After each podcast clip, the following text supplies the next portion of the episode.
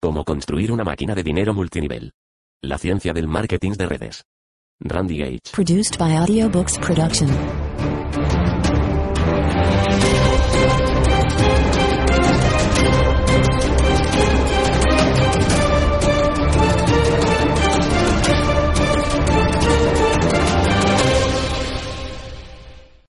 ¿Qué puede hacer este libro por usted? Puede reducir muchos años de su curva de crecimiento y desarrollar su propia red mucho más rápido de lo que nunca había sido capaz antes.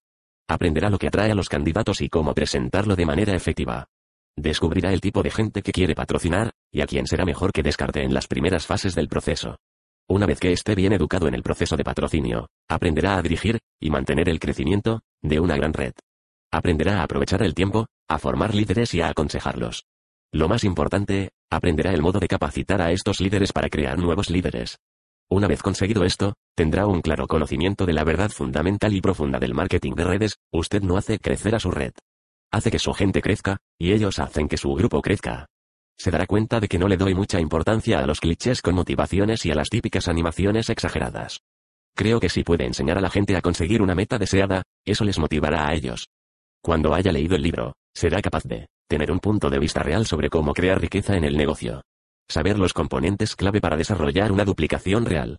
Entender qué hacen los mejores profesionales para construir de manera efectiva, y tener un plan de juego específico para hacerlo realidad. Mi esperanza es que vea el marketing de redes como la carrera profesional que realmente es y se cruzará de brazos conmigo para seguir aumentando los estándares de este poderoso negocio. Al contrario del mundo empresarial, y su competición de depredadores, el marketing de redes le ofrece la oportunidad de alimentar y habilitar los talentos inherentes de todas aquellas personas que patrocinemos. En este negocio, tener éxito nos ofrece la oportunidad de desarrollarnos espiritualmente, intelectualmente, emocionalmente y económicamente mientras contribuimos de manera positiva en los demás. Lo que no va a encontrar en este libro son guiones enlatados, técnicas de cierre o estrategias de ventas manipuladoras. Mientras que hay mucha gente que enseña estos métodos en nuestro negocio, no producen una duplicación real y, por lo tanto, no ofrecen el éxito verdadero. En este punto, el marketing de redes es un negocio que enseña y este libro está dedicado a enseñarle a usted cómo enseñar a su gente. Según emprende este viaje lleno de desafíos, aventuras y crecimiento, atraerá a otras personas que comparten su visión y siguen su ejemplo. Les guiará durante un corto plazo de tiempo, y después los liberará según se van convirtiendo en líderes y comienza de nuevo el proceso. Sentirá orgullo, alegría, y un sentimiento de logro que muy pocos han experimentado. Sabrá que lo que hace tiene un significado, y que su comunidad es un lugar un poco mejor gracias a su contribución. Crear una gran red que crezca de manera exponencial no es fácil, ni tampoco se supone que lo sea. No obstante, es sencillo. Si está dispuesto a que le enseñen, a seguir el sistema y a no abandonar a la primera señal de desafío, puede conseguir un éxito abundante y duradero en el marketing de redes. Este es un libro genérico, de modo que puede recomendarlo con toda libertad a todo su equipo para conseguir candidatos más rápido y una duplicación más fuerte. Le sugiero primero que lo lea en su totalidad. Después vuelva a leer algunos capítulos en particular tantas veces sea necesario para refrescar su memoria o aumentar el nivel de sus habilidades en un área en particular. Por favor, piense en mí como un patrocinador sustituto, que se encuentra aquí para ayudar a su patrocinador habitual a ayudarle a vivir sus sueños en este asombroso negocio del marketing de redes. Cómo construir una máquina de dinero multinivel capítulo primero. ¿La píldora roja o la píldora azul? Quizás todo empezó cuando los gobiernos del mundo empezaron a recaudar impuestos a sus ciudadanos y los utilizaron para financiar de mala manera a brokers de Wall Street, compañías de seguros, fabricantes de coches y otros negocios privados. La causa también pudo haber sido cuando la gente se dio cuenta de que el mismísimo sistema bancario había entrado en bancarrota. Probablemente nos dimos cuenta cuando los directivos de las compañías aéreas entraban tranquilamente en bancarrota y después salían como si nada tras recortar drásticamente sus obligaciones en los planes de pensiones. O tal vez ocurrió con las continuas revelaciones de una empresa tras otra, que preparaban sus libros para engañar a inversores y trabajadores mientras se enriquecían sus deshonestos directivos. Una cosa sí que es verdad. En todo el mundo, la gente empezó a abrir los ojos, despertándose de sus comas corporativos y comenzó a pensar de nuevo. Volvieron a cuestionarse la moralidad del tradicional modelo empresarial, a replantearse sus prioridades y a preguntarse si los gobiernos realmente podían asegurarles sus años dorados. Los más inteligentes fueron un poco más allá, viendo que ellos solos podían asegurarse su futuro financiero, y que nunca más lo dejarían al azar de uno. Empresarios o gobiernos. Aún más, decidieron que el trabajo debía tener un significado, que lo que hacían para ganarse la vida debía darles esperanza y ayudarles y que los principios sí que importaban.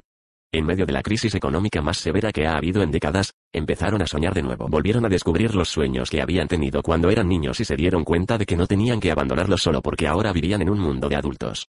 Se preguntaron cómo sería su trabajo soñado.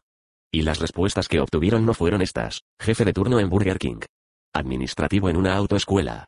Jefe de línea en una fábrica de automóviles. Directivo medio en una gran empresa, o empleado en una compañía de seguros. No es tan terrible. Sin embargo, lo que quizás sí resultó sorprendente fue que su respuesta al trabajo perfecto tampoco fue la siguiente, doctor, abogado, contable, vicepresidente de una empresa o directivo, o el tradicional hombre de negocios. Porque, por una vez, la gente, o al menos algunas personas, dejó de pensar en el trabajo soñado y empezó a pensar en la vida soñada, sabiendo que, en realidad, ambos son inseparables.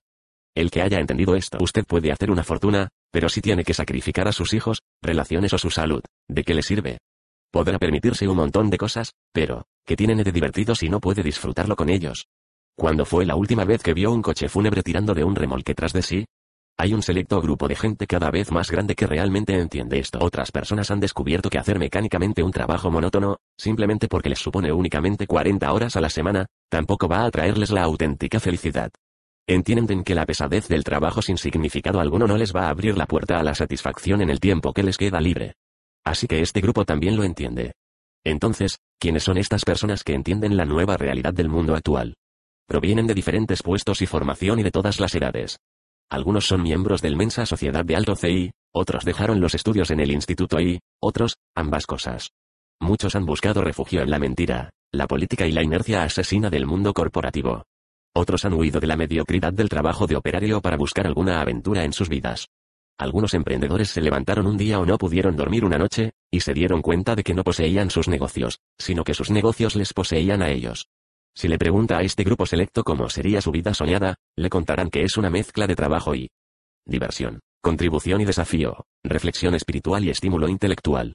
La revolución del marketing multinivel. Este grupo de gente encontró su camino en el marketing de redes también denominado marketing multinivel o MLM por sus siglas en inglés. No obstante, no nos verás llevando pins, abordando a gente en la calle o conduciendo con letreros magnéticos en nuestros coches. No nos hemos unido a una industria, sino a una profesión. Y no lo hemos hecho solo para hacernos ricos. Aunque muchos de nosotros, incluido yo, al principio buscábamos riqueza. La gente que se ha convertido en profesionales del marketing de redes aprecia la riqueza que podemos crear, pero como sabemos más del negocio, nuestra conciencia se abre a un campo más amplio. Sí, le dirán que la prosperidad es importante para conseguir la felicidad, sin embargo, no son el tipo de personas que se sentarían en el sofá para ver el secreto 47 veces, preguntándose cuándo va a aparecer su Lamborghini por el camino de su casa. Y tienen una visión más amplia de la prosperidad que la mayoría de la gente. Nunca les oirás pronunciar comentarios como, solo es dinero, o, solo son cosas, porque saben que el dinero y las cosas materiales son la esencia de la vida. Se dan cuenta de que es muy difícil sentirse próspero si no puedes pagar el alquiler, la letra del coche o comprar comida para tu familia pero tampoco han cometido el error que muchos otros sí han cometido al pensar que la prosperidad es solo dinero. Saben que la verdadera prosperidad es tener buena salud, relaciones cariñosas y el lado espiritual de la vida. Cuando hablan de llevar una vida llena de abundancia, se refieren a hacerlo en diversos aspectos. La verdadera desventaja para la mayoría de la gente en este grupo es el producto final que venden, la libertad. La libertad frente a la carencia, la libertad de vivir realmente una vida llena de significado, importancia y abundancia, en color, bien alto y a lo grande.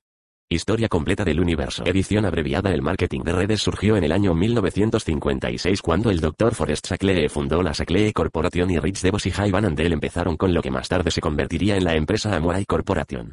Los primeros distribuidores de estos programas se fueron decantando finalmente hacia el modelo de venta, centrándose cada vez menos en la contratación de empleados y las comisiones extras que podían generar. Los genios de Sacklee y Amway fueron los que más vitaminas y jabón vendieron. En los años 70, estas empresas y muchas otras que empezaron en el negocio comenzaron a atraer a más profesionales, y les intrigaba la posibilidad y el potencial de apalancamiento que produciría la duplicación y la contratación.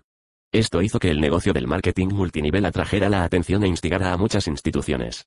Para empeorar las cosas, muchas otras personas con no tan buenas intenciones se percataron de los ingentes beneficios generados por los profesionales del marketing multinivel. Es aquí cuando empezaron a enviarse cartas en cadena, esquemas Ponzi y pirámides ilegales con el fin de aprovecharse de las legítimas oportunidades que les brindaba el marketing multinivel. Al mismo tiempo, el viejo modelo de la distribución del producto se estaba enfrentando a serios desafíos. El modelo de negocio, como enviar algo de Europa a E.U. Embarco, donde después se enviaba a través del país a un mayorista, quien lo mandaba por camión para vendérselo finalmente a un minorista, el cual lo guardaba en un almacén y luego lo enviaba a una tienda donde finalmente podía comprarlo el consumidor, estaba empezando a derrumbarse. Las empresas de marketing de redes reconocieron el nuevo mundo del comercio y prosperaron. Una empresa podía fabricar un producto y enviarlo directamente a los distribuidores, prescindiendo de los ineficientes parásitos con los que antes tenía que tratar. Estos distribuidores consumían los productos directamente y utilizaban el boca a boca para vender entre sus amigos y conocidos. Aunque tuvo que enfrentarse a varios ataques por parte de los medios de comunicación y otros funcionarios gubernamentales, el marketing de redes y sus empresas hermanas en la arena de la venta directa, continuó desarrollándose y ahora obtienen un superávit de ventas de 120 dólares billones al año en ventas en todo el mundo. Globalmente ha ganado una aceptación tremenda, apareciendo en las principales publicaciones financieras y de negocios como Success, Forbes, Fortune y USA Today. La nueva realidad de todas estas personas, muy pocas se retirarán jóvenes, ricas y sin preocupaciones. El resto tendrá que trabajar duro y finalmente se retirará de manera segura pero no cómodamente. No obstante, la mayoría, tendrá que sudar ríos de tinta durante 40 o 50 años de sus vidas en una carrera de locos, solo para ganarse la vida a duras penas durante sus años dorados, y acabar finalmente con una pensión precaria. ¿Qué es lo que diferencia a estas personas? ¿Cuáles son sus secretos? Y, lo más importante, ¿cómo nos aseguramos de entrar a formar parte del primer grupo? No me refiero a los grandes de la industria, comerciantes o magnates inmobiliarios. Aunque la mayoría de estas personas han amasado una gran fortuna, no se han retirado jóvenes, ni tampoco parece que se hayan librado de sus preocupaciones. En realidad, todo lo contrario. Van ganando la carrera de locos, sin embargo, a veces viven como locos. Pongamos la guinda en el pastel. Este grupo de personas será la siguiente generación de emprendedores, gente que ha generado ingresos de la nada. Han creado máquinas de dinero multinivel que les llenan de recompensas, si bien han seguido trabajando o han elegido pasar sus días en una playa tropical, con sus pies en la arena, bebiendo agua de coco. Son la nueva raza de profesionales del marketing de redes. Las razones por las que esta gente ha alcanzado el éxito son bastante fascinantes. Usted puede pensar que consiguieron ese estatus con una formación académica superior, pero este no es el caso necesariamente. Las personas que pertenecen a este grupo abandonaron sus estudios como yo, y todos sabemos que hay mucha gente con varias licenciaturas. Que se gana la vida conduciendo un taxi. Mientras que las personas que pertenecen a mi grupo han trabajado duro para conseguir una prosperidad considerable, ese no ha sido el factor decisivo. En realidad, aunque me avergüence un poco reconocerlo, la mayoría de la gente trabaja más duro que yo, pero ciertamente no reciben las recompensas que yo obtengo. El mecánico que arregla mi coche, el hombre que me corta el césped, mi masajista y la camarera habitual de mi restaurante favorito, todos trabajan más duro que yo. Pero todavía ninguno se ha hecho rico con lo que hace. De hecho, trabajan muchísimo más duro por menos dinero. Ninguno de ellos tiene ni la más remota oportunidad de retirarse jóvenes. De modo que no podemos decir que trabajar duro es sinónimo de prosperidad. Estas personas, y millones más como ellas, son prisioneros en Matrix, un modelo económico roto. Se encuentran atrapados en la trampa de, cambio tiempo por dinero. Empezaron a pensar como los demás y se convirtieron en zánganos trabajadores. Para ganar más dinero, tenían que trabajar más y más tiempo.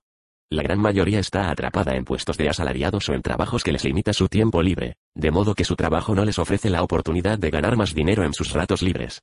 De ahí que hayan tenido que poner a su mujer o compañera a trabajar, siendo esto también insuficiente. Entonces, buscan un segundo trabajo. Y, a veces, su mujer también. El resultado son familias con tres o cuatro fuentes de ingresos, intentando desesperadamente ganar más dinero. Y no hay nadie que eduque a sus niños. Aprenden a vivir a través de los videojuegos. Necesitan a sus padres desesperadamente, pero papá y mamá están trabajando intentando proporcionarles una buena vida. Es un círculo vicioso. Y una insensatez. Porque cuanto más te dedicas a ganar dinero, menos se consigue la verdadera seguridad financiera. Las personas de mi grupo han descubierto que conseguir la verdadera libertad económica requiere emplear dos principios básicos de prosperidad. 1. Utilizar el concepto de apalancamiento para escapar del dilema de cambiar tiempo por dinero, y 2. Ser capaz de mirarse al espejo todas las mañanas y ver que está hablando con el jefe. Deberá renunciar a la estructura de ser el empleado de alguien y empezar a ser un emprendedor. Una vez que sea capaz de seguir estos pasos manifestando que la prosperidad ya no es un sueño sino algo que realmente puede conseguir. Cuando consiga la emoción emprendedora de trabajar para uno mismo y lo combine con el efecto palanca a través de otras redes de emprendedores emocionados, los resultados son exponencialmente espectaculares. El proceso de sinergia crea un todo mucho más poderoso que sus partes individuales. Si se hace correctamente, el resultado final de construir su propia red se perpetúa constantemente, convirtiéndose en una máquina de dinero multinivel. Y usted puede conseguirlo. El marketing de redes es uno de los nuevos modelos para generar riqueza hoy en día. Lo practican más de 100 países y territorios en todo el mundo. Millones de distribuidores independientes producen un volumen anual de más de 120 dólares billones. Un buen negocio porque debería involucrarse en el marketing de redes. Quizás haya tantas respuestas como distribuidores. Aunque, normalmente, se trata del estilo de vida que puede ofrecerle el marketing de redes. Algunos de los beneficios únicos de este negocio son, elegir a la gente con la que queremos trabajar. Empezar un negocio con una pequeña inversión. Trabajar desde casa. Elegir las horas de trabajo. Descubrir productos únicos que no están disponibles en todas partes. Conseguir lucrativas ventajas fiscales. Disfrutar la oportunidad de ingresos ilimitados. Y, tener la oportunidad de conseguir el éxito mientras alienta a otros a conseguirlo. Podríamos resumirlo como el paso hacia la libertad de esta carrera de locos. Estos beneficios no solo están disponibles en cualquier parte.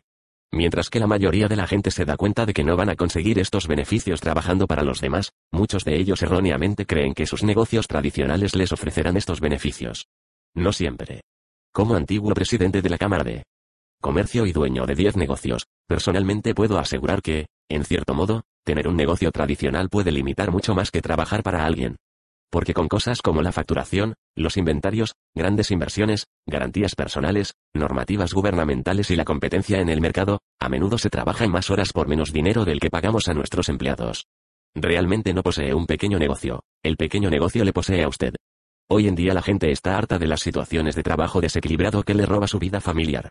También están cansados de las manías de fusión, compra de acciones y despidos. Actualmente buscan un significado en el trabajo, recompensas en su estilo de vida y tiempo libre de calidad para pasar con sus seres queridos. Aquí es exactamente donde entra en juego el marketing de redes. Al contrario que la loca carrera empresarial, en el marketing de redes nunca se pondrá por delante dejando a otros atrás. El camino hacia el éxito en el marketing de redes consiste en alentar a los demás. De hecho, cuanta más gente ayude a tener éxito, más éxito conseguirá usted. Si usted busca hacerse rico de una manera rápida, el marketing de redes no es para usted. No obstante, si está deseando trabajar duro de manera parcial durante dos o cuatro años, sí que podrá conseguir una libertad financiera de por vida. El horario flexible hace que sea el negocio perfecto para empezar mientras mantiene su trabajo actual, incluso si es usted estudiante o ama de casa con niños. También puede empezar el negocio en su vecindario. Realizando una pequeña inversión, normalmente de 500 a 1500 dólares sería suficiente, el marketing de redes surgió como la última oportunidad real en el sistema libre empresarial para que una persona normal pueda ser libre financieramente sin disponer de un gran capital. Una vez que haya decidido trabajar en esta emocionante profesión, estará preparado para empezar una carrera llena de ilimitadas oportunidades financieras y la oportunidad de marcar la diferencia en las vidas de las personas que más quiere. Entonces, tiene usted lo que hace falta para tener éxito en este negocio. Lo averiguaremos a continuación. Capítulo segundo. Los secretos del éxito del marketing multinivel El marketing de redes ha suscitado algunas de las historias de éxito más asombrosas del mundo. Virtualmente, toda empresa tiene sus historias de, pobre a rico, de gente normal que ha tenido unos inicios modestos o pobres y ha conseguido ganar más dinero en un mes de lo que la mayoría de la gente ganaría en un año.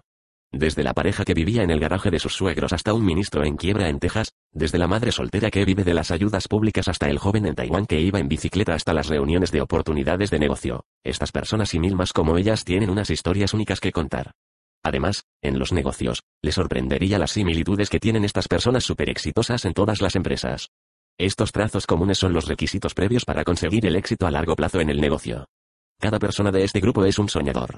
Dejaron de comprar los pronósticos de desastres de masas y conectaron con la visión de grandeza que todos hemos tenido alguna vez. Si Morfeo les ofreciera la píldora roja o la píldora azul, siempre elegirían entrar por la madriguera del conejo que la seguridad de Matrix, porque saben que en la nueva realidad, la elección segura es donde está el riesgo real.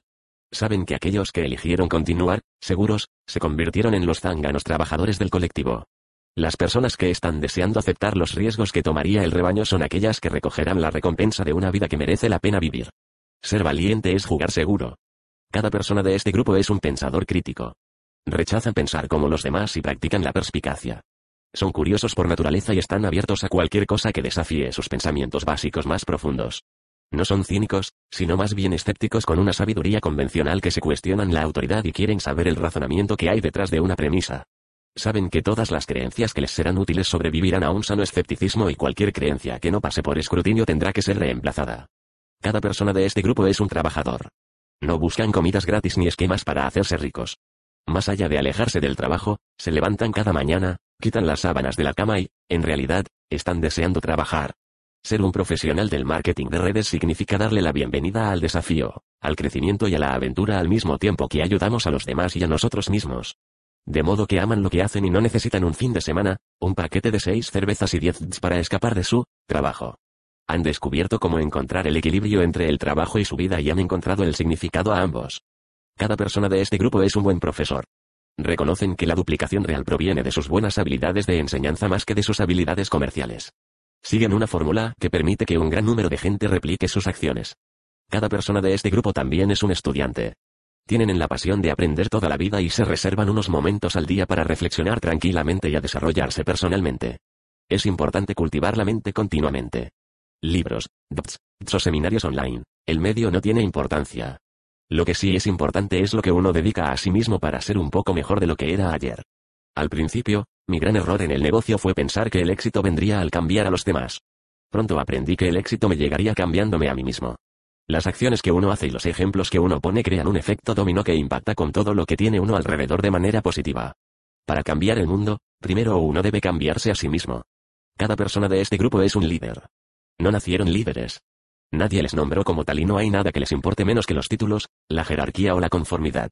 Han sido llamados para ser líderes desde la más pequeña y tranquila voz de su alma.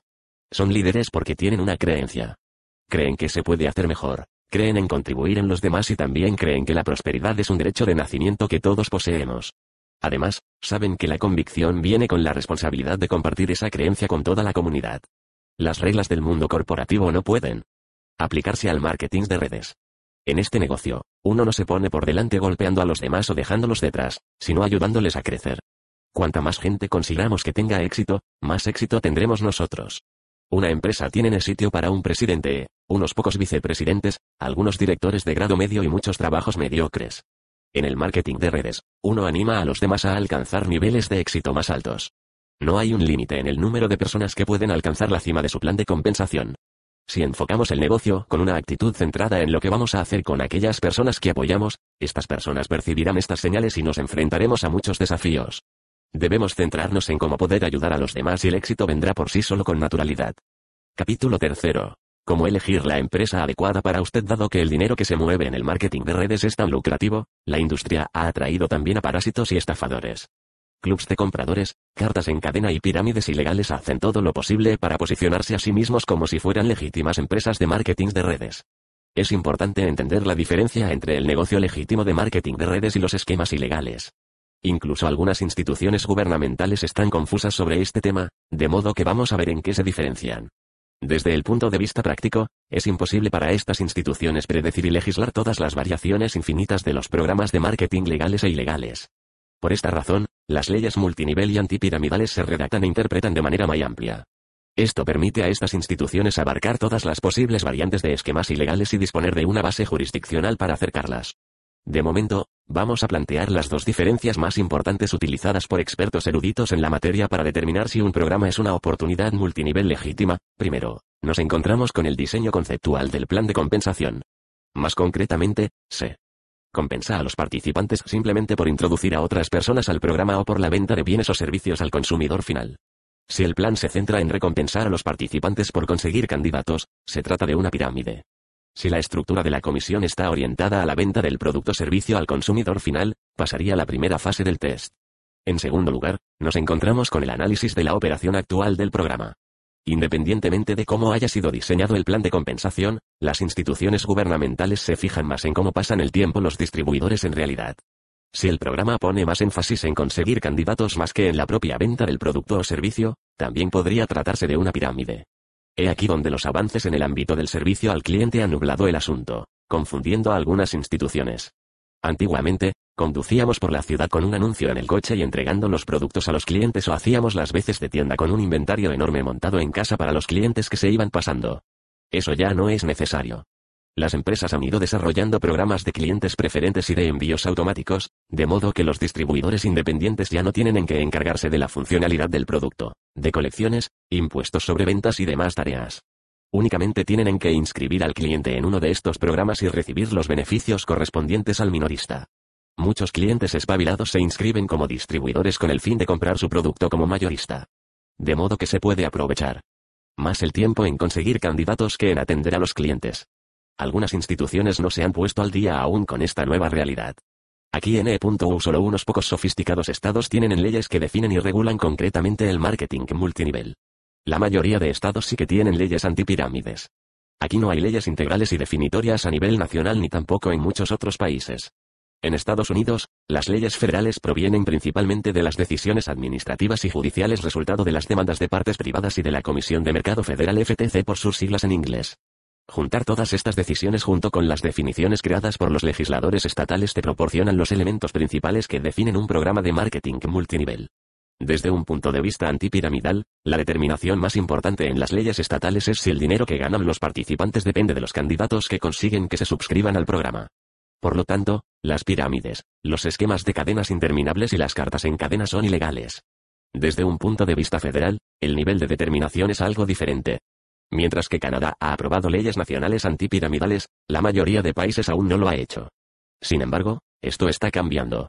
Recientemente, muchos países centroeuropeos y otros países en el mundo han sido víctimas de grandes esquemas piramidales a gran escala, una tendencia que está haciendo que muchas naciones adopten sus propias leyes. 19. Aquí en E.U., donde nació el marketing de redes, todavía el Congreso no ha aprobado ninguna ley antipiramidal. La mayoría de las empresas de marketing de redes han desarrollado sus programas basándose en la jurisprudencia de sentencias de tribunales federales y, más frecuentemente, en las decisiones de la FTC. La resolución judicial más citada y que ha sido utilizada para definir los esquemas piramidales es la de la FTC de 1975 sobre el asunto de Coscot Interplanetary, Inc.1 en dicha decisión, la FTC mantuvo que las cadenas empresariales se caracterizan por el pago de dinero por parte de los participantes a la compañía a cambio del cual los participantes reciben uno el derecho de vender un producto, y dos el derecho a recibir recompensas que no están relacionadas con la venta del producto al usuario final a cambio de hacer que otros participantes se inscriban en el programa. La clave aquí son las palabras, recompensas que no están relacionadas con la venta del producto al usuario final, lo que significa que ganamos dinero con cosas diferentes a la venta personal de productos o recibimos comisiones sobre los productos que vende nuestro equipo. Si usted gana dinero así, suscribiendo a nuevos clientes o vendiendo material de apoyo para ventas, lo más probable es que lo tachen de ilegal. Que una empresa cumpla literalmente la ley, eso no garantiza que vaya a superar todos los desafíos legales. Dado que hay estados y provincias con legislación diferente, un programa puede ser legal en un estado y ser tratado como piramidal en otro. Además, los jueces pueden interpretar una ley en un asunto de manera no coherente y literal.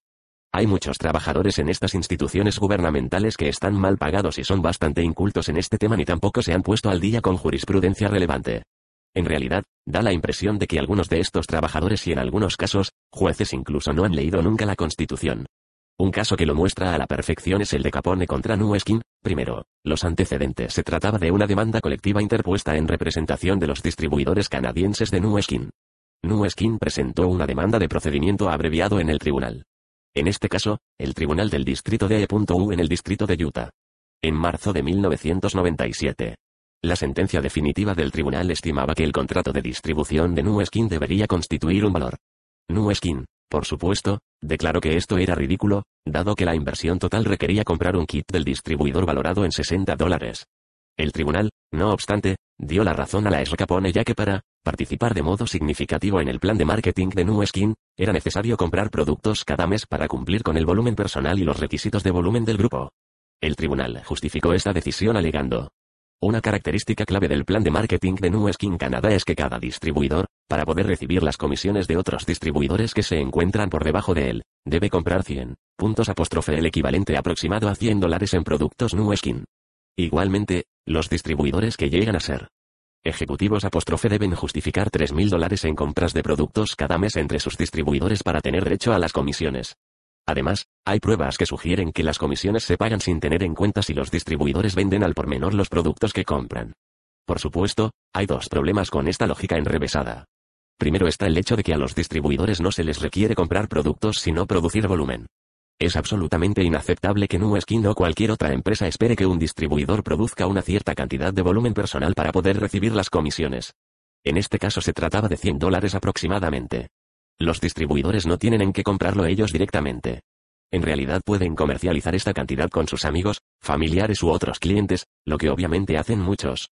El segundo problema reside en que el tribunal sugiere que las comisiones, descuentos y otras comisiones sobre ventas deben pagarse solo sobre los productos que se venden al por menor y no sobre aquellos que han sido comprados por los distribuidores que son su mejor cliente. No hay absolutamente ninguna base legal para este asunto, se trata simplemente de un caso de juristas incultos intentando crear una nueva ley. Además, el tribunal siguió manteniendo que Nu Skin era un valor porque los distribuidores podían hacer mucho dinero al crear un equipo de ventas, llegando a ser económicamente independientes y demás. El tribunal continuó alegando que la promesa de recompensas lucrativas para reclutar a otras personas tienden a inducir a los participantes a centrarse en el lado de reclutamiento del negocio a expensas de los esfuerzos del marketing al por menor, haciendo poco probable que lleguen oportunidades significativas de venta al por menor. En otras palabras, el tribunal mantuvo que cualquier programa que pague potencialmente a un distribuidor más de las comisiones de ventas de grupo que de lo que hace vendiendo un producto al por menor personalmente satisface los elementos de un contrato de inversión y, por lo tanto, se trata de un valor.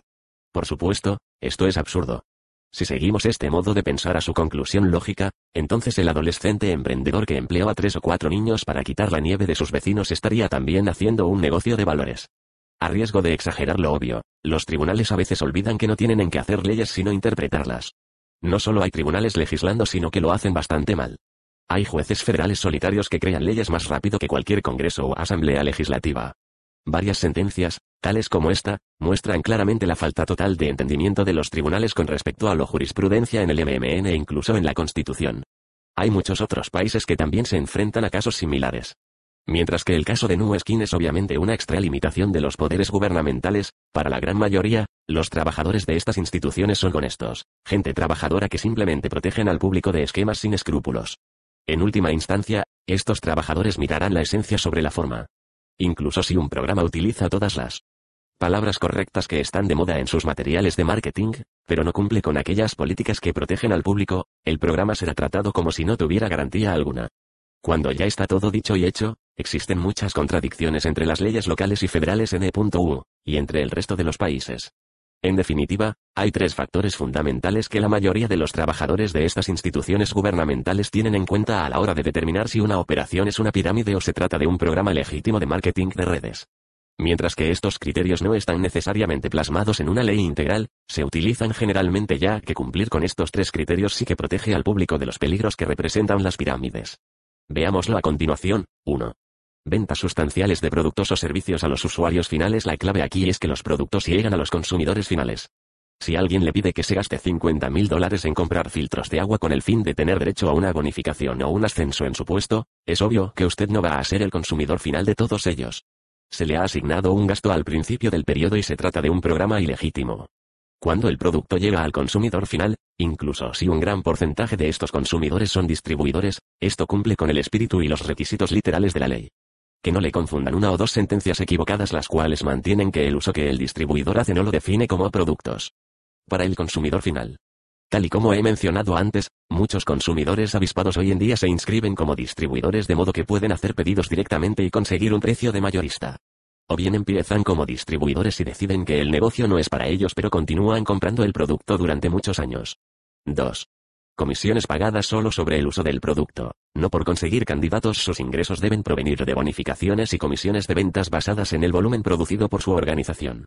Si a usted se le paga simplemente por inscribir a alguien o vender materiales de formación, entonces se encuentre probablemente en una pirámide. Un claro ejemplo de este negocio es el agente de viajes, que está muy de moda mientras escribo esta edición. Estos agentes de viaje falsos se enfrentan a serios desafíos legales y a mucha publicidad negativa. Son la parte agraviada y actúan como si estuvieran siendo injustamente procesados. Sin embargo, si usted mira el informe anual actual que publican, puede ver que la mayoría de sus ventas y la mayoría de las comisiones pagadas a los distribuidores provienen de vender sus páginas web a los mismos distribuidores y no de vender viajes en realidad. Este rap, minando a los mineros, es uno de los desafíos más grandes que nosotros los legítimos empresarios de marketing de redes nos enfrentamos hoy en día. 3. Requisitos de recompra de inventario La mayoría de estados con leyes de marketing multinivel necesitan de empresas que les recompre el inventario que les devuelven sus distribuidores. Estos estados también necesitan que esta política se detalle en el contrato de distribución. En la mayoría de los casos, este requisito de readquisición es efectivo solo cuando el distribuidor rescinde el contrato de distribución. En otros estados, la empresa debe comprar cualquier inventario devuelto simplemente si el distribuidor es incapaz de venderlo en un plazo de 90 días desde el momento que lo compró. En la mayoría de los casos, hay algunas peculiaridades. Normalmente, la readquisición se hace por el 90% del precio de compra, los productos deben poder venderse de nuevo y, además, debe descontarse cualquier comisión pagada sobre los productos vendidos. Las empresas que cumplen estos tres criterios lo hacen conforme a la interpretación y el espíritu de la ley. Otra área a la que debo dirigirme también es la denominada como los clubs, de regalo. Se basan en que no necesitan productos, ya que los participantes del programa hacen regalos de dinero voluntariamente a la línea de patrocinadores. Los programas de regalos no son más que falsificaciones de cartas en cadena y nosotros, empresarios de marketing de redes, tenemos que echarnos encima de ellos con dureza. ¿Y cuántas veces seguirá la gente intentando devolver a los clubes de descuento, cuyos productos o servicios ganchos son de valor cuestionable? Esto se ha intentado una y otra vez y aún no ha funcionado. El mercado no les apoya y las instituciones gubernamentales les critican fuertemente porque los descuentos que promocionan no tienen más valor que aquellos que cualquiera podría encontrar yendo de compras o si es miembro de organizaciones como la Asociación Americana de Automóviles o la ARP Asociación Americana de Personas Jubiladas. El producto o servicio debe ser legítimo tal y como la gente lo compraría a precio de minorista en un mercado abierto. Si alguien no comprara el producto o servicio sin participar en el plan de compensación, probablemente se trataría de una pirámide. Si usted cuenta con el atractivo de una oportunidad de negocio para animar su creencia de que no se den cuenta de que están pagando más por el producto, le decepcionará bastante. Tener un pilar sólido de clientes felices que no están ahí por los cheques de bonificación es uno de los mejores indicadores de una empresa fuerte. Otra opción a tener en cuenta es la denominada Club del Comprador. Estos programas anuncian, no es necesario vender, y estresan a todo el mundo para que se suscriba y compre al por mayor. Muchos gobiernos miran con muy malos ojos a tales sistemas de marketing cerrado y los considera pirámides. He aquí la razón, usted puede abrir un club de compradores mayorista, tal y como hizo Samuelton y es totalmente legal. No obstante, coja un club mayorista y póngale una estructura multinivel de comisiones y será ilegal en la mayoría de los casos, porque es un sistema cerrado donde se pagan comisiones, sin opción ninguna para la venta al por menor. Dado que todos son miembros, no hay nadie a quien vender. Si todo lo que tuviéramos que hacer para ganar fuera comprar, todo el mundo lo haría, pero no es tan simple. Pero tampoco hace falta ser Einstein, no es muy difícil saber lo que está bien y lo que está mal. Al final del día, debería ser capaz de extraer el plan de compensación de la ecuación. Si el producto o servicio actual le da un valor igual o mayor que el precio cobrado, ya tiene algo con lo que trabajar. Si no se encuentra en el sistema de pagos, ni tampoco compra el producto a ese precio, probablemente debería evitar el programa. No hay ningún plan de compensación, ni ninguna publicidad exagerada que pueda sostener una empresa a largo plazo con productos muy caros o con calidad por debajo de la media. Esto no significa que sus productos deban ser más baratos que en ningún lugar, sino que deben de tener el suficiente valor excepcional para que la gente los quiera y esté dispuesta a pagar por ellos. Esto no quiere decir que sus distribuidores no vayan a ser mucho mejores clientes que los que no son distribuidores. Lo serán. Se dará cuenta de que los distribuidores tienen volúmenes más altos. Comprenden que cada vez que compran un producto de la marca X, están gastando dinero de su bolsillo. De ahí que siempre se aseguran tener un inventario adecuado para no quedarse nunca sin existencias. También se dará cuenta de que utilizan los productos de manera más liberal porque se les ha enseñado mejor y les parece fácil hacer pedidos y aprecian los ahorros de comprar al por mayor. Hay otro factor importante aquí, conformidad. Especialmente si se encuentra en un programa con líneas de producto como el cuidado de la piel, nutrición o cuidado del peso.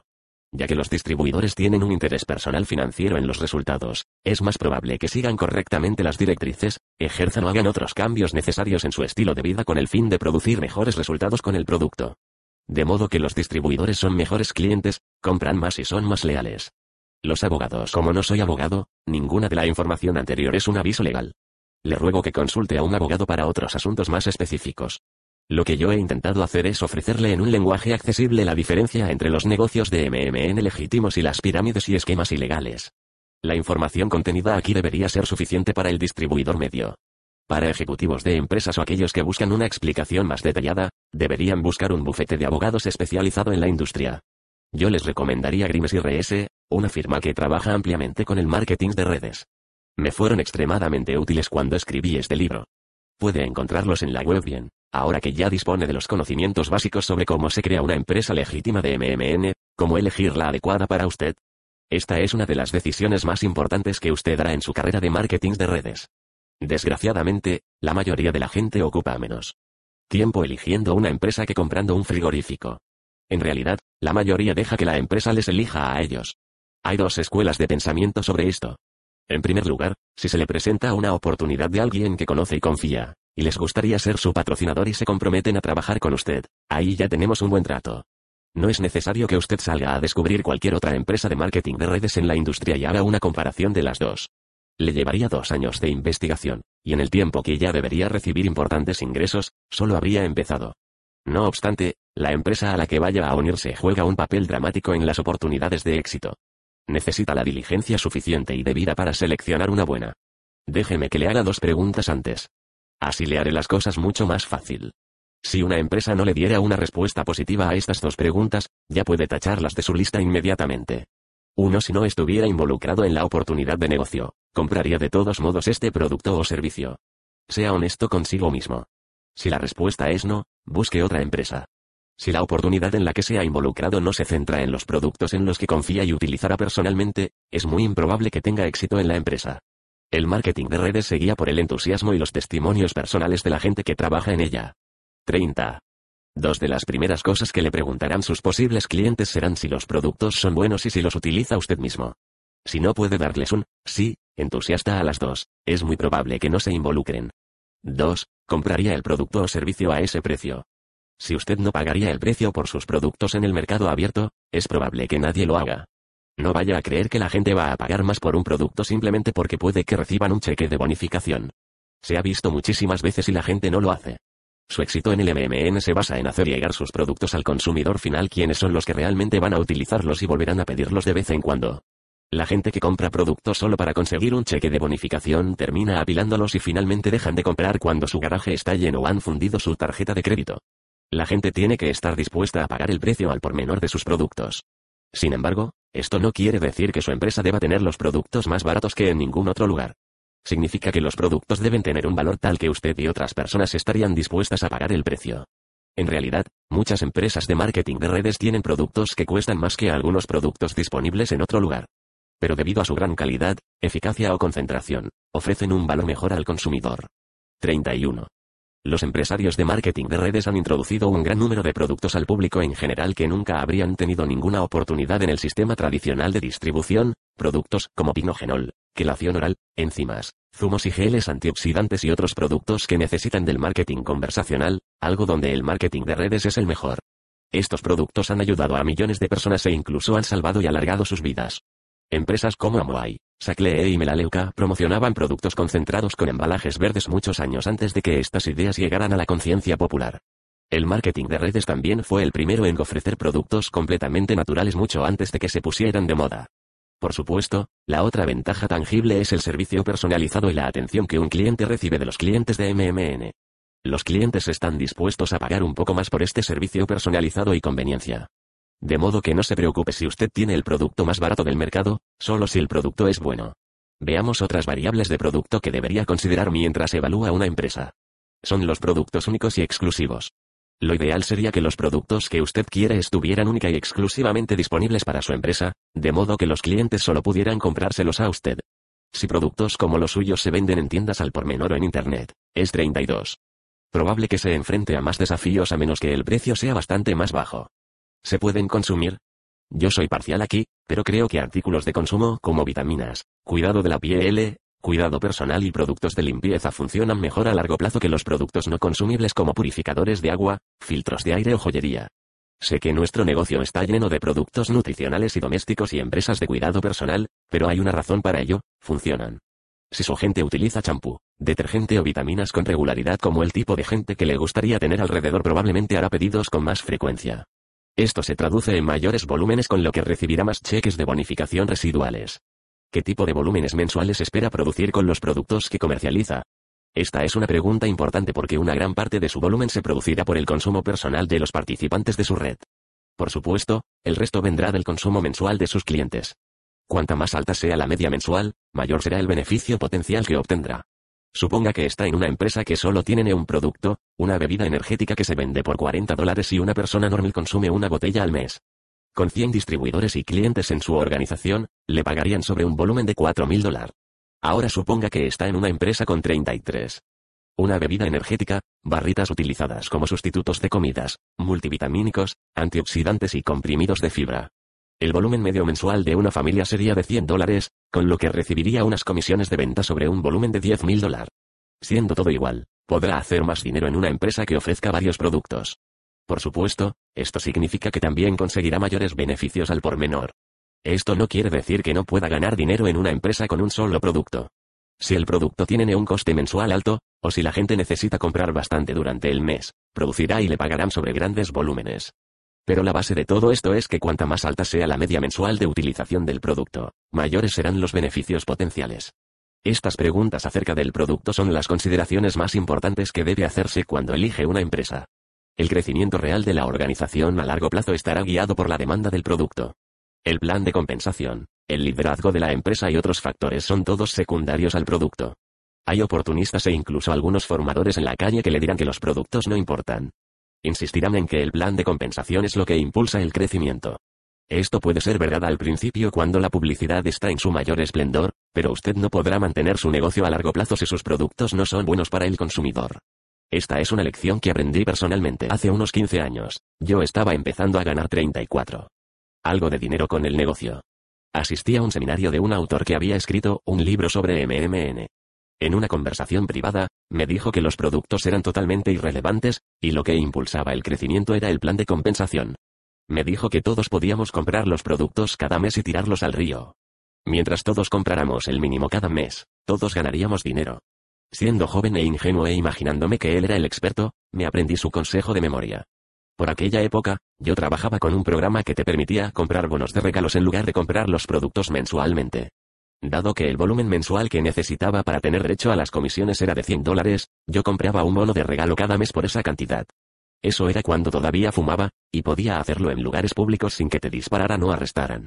De modo que cada mes, en mi mejor reunión de oportunidades de negocio, encendía un cigarrillo con un certificado de regalo y dejaba ver al público cómo se quemaba. Todo un éxito clamoroso. Yo les explicaba que había pagado 100 dólares por el bono de regalo y les contaba a cuánto ascendía mi cheque ese mes alrededor de 10 mil dólares. Continué diciendo que mientras comprara 100 dólares en productos, incluso si quemaba un bono de regalo o compraba productos y los tiraba, conseguiría un cheque. Yo pensaba que esta lógica era inexpugnable. Y lo era excepto por dos problemas menores. Número 1, era ilegal. Como ya sabe, cualquier negocio donde la gente simplemente compra para tener derecho a un cheque está considerado como una pirámide. 35. Ilegal en la mayoría de países alrededor del mundo. Y el número 2, el hecho de que disminuye completamente el valor de los productos. La gente ve los productos simplemente como un medio para conseguir un pago rápido, así que ni siquiera los utilizarán nunca. No se vinculan con ellos y pierden la conexión emocional tan crítica para el éxito a largo plazo. Es esta conexión emocional con los productos de su empresa lo que motiva a la gente a crecer al mismo tiempo que les previene de que se vayan a la siguiente oportunidad que se les pueda presentar. Sin embargo, yo no sabía esto al principio. Así que quemaba mis bonos de regalos y predicaba el poder de los incentivos de los beneficios. Y, por supuesto, los que estaban por delante de mí me duplicaban. ¿Qué demonios? Incluso algunos de los no fumadores cogieron el hábito para poder quemar los bonos en sus reuniones de oportunidades de negocio. Todo funcionaba bien cinco o seis niveles por debajo, porque todas estas personas hacían o estaban a punto de hacer más de 100 dólares de gasto mensual. Los problemas empezaron en los niveles más bajos, donde la gente aún no se llevaba beneficios. Llegaba fin de mes y estas personas nunca realizaban un pedido.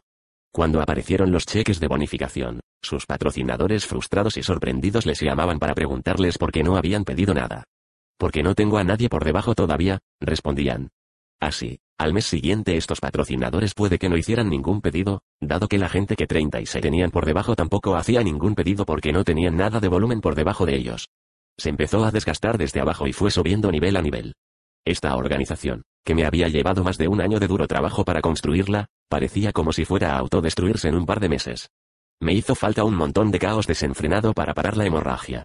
Volví a usar personalmente los productos y dirigí talleres de productos y otras actividades con el fin de mostrar el valor de los productos. Los productos sí que importan. Deben ser el catalizador que guía la empresa.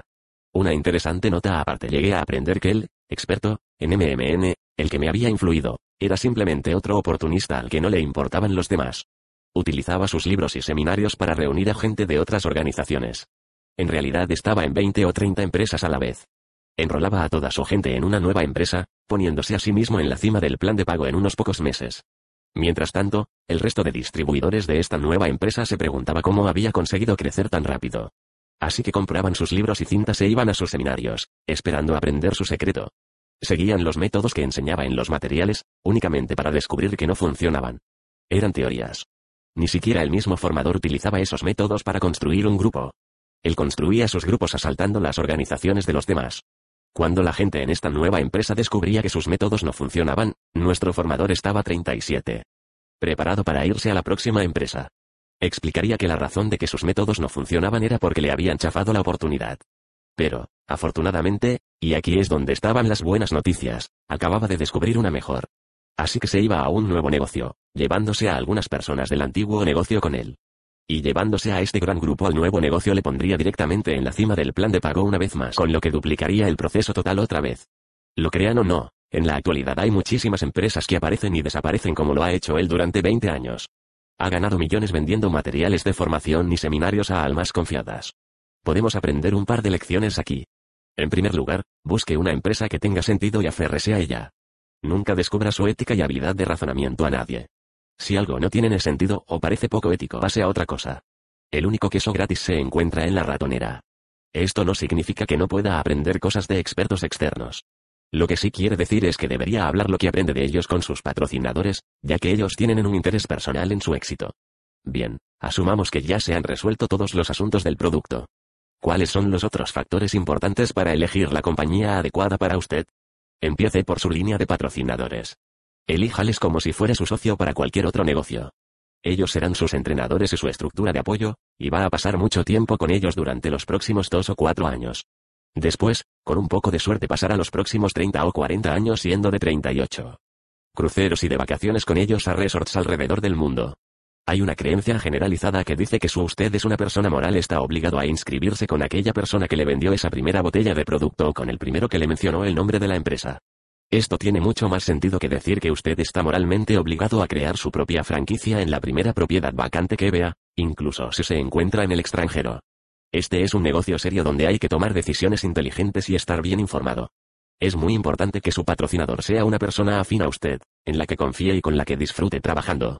No crea que debe patrocinarle a alguien que gane mucho dinero o un pez gordo. Las características descritas anteriormente son mucho más importantes. En realidad, en caso de crecimiento rápido, su mejor patrocinador será alguien que no haya ganado aún 300 dólares al mes. Esto es debido a que en una organización que está creciendo, en la que usted quiere estar, no es nada raro que baje cuatro o cinco niveles en un solo mes. Estas nuevas personas no tienen en experiencia, ni grandes cheques todavía, pero sí que tienen la motivación, visión y el entusiasmo necesario para crear una organización. No obstante, sí que tiene que asegurarse que haya alguien con experiencia al frente de la organización.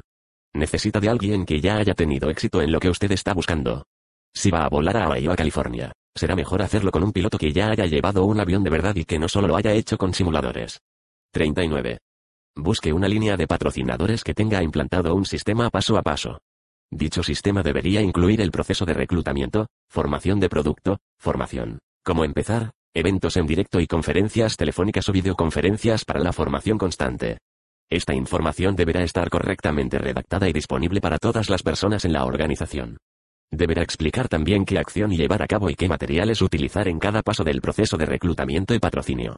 Esto es importante por dos razones. En primer lugar, le reducirá enormemente el tiempo necesario para crear un grupo. Gracias a un sistema que le describa exactamente lo que hay que hacer, no desperdiciará el tiempo preguntándose qué hacer a continuación, ni perderá un tiempo precioso persiguiendo estrategias que no funcionan. Un sistema como este incluye solo métodos y técnicas que ya han sido probados y han pasado la prueba del tiempo. La segunda razón por la cual un sistema es tan importante para usted es porque le asegura que la gente que introduce en el negocio será capaz de duplicar su éxito. Su nivel de formación o experiencia en el negocio dejará de ser un problema. Simplemente siguen el sistema tal y como usted y su línea de patrocinadores hicieron.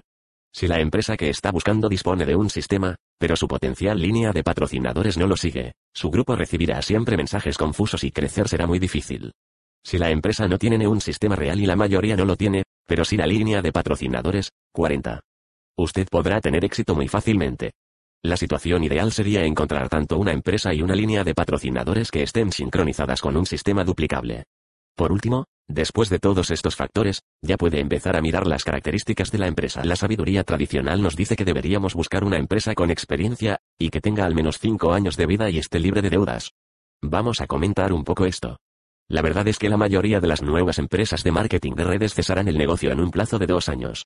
Por supuesto, también es verdad que la mayoría de nuevos restaurantes, tintorerías y empresas de aparcacoches también cesarán el negocio en dos años. Esa es la naturaleza del sistema emprendedor, el 90% de las empresas nuevas fracasan. El marketing de redes no es mejor ni peor.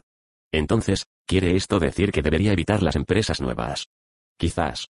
Las probabilidades de que una empresa nueva cese el negocio son mayores que una que tiene 10 años y está bien establecida.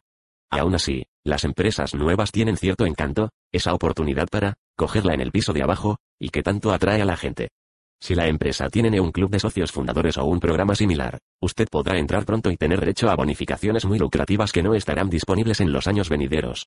Una empresa nueva y que no es conocida aún tiene un potencial de crecimiento enorme.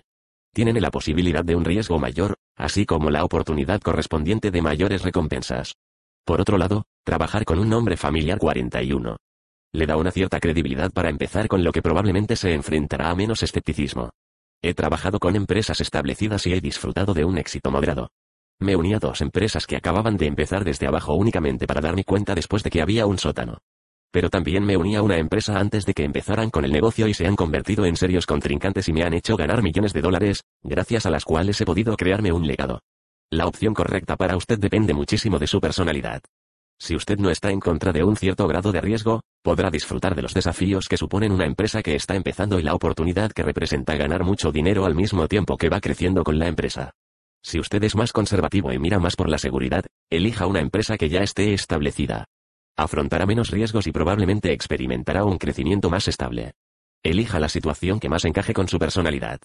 Ahora pasemos a tratar el asunto de elegir una empresa libre de deudas. Lo cierto es que las únicas empresas que anuncian que están libres de deudas son empresas que acaban de iniciar su actividad y tienen tan poco crédito que tampoco pueden conseguirlo. O bien crecen muy lentamente y no necesitan endeudarse. También están aquellas empresas que sí tienen deudas y mienten.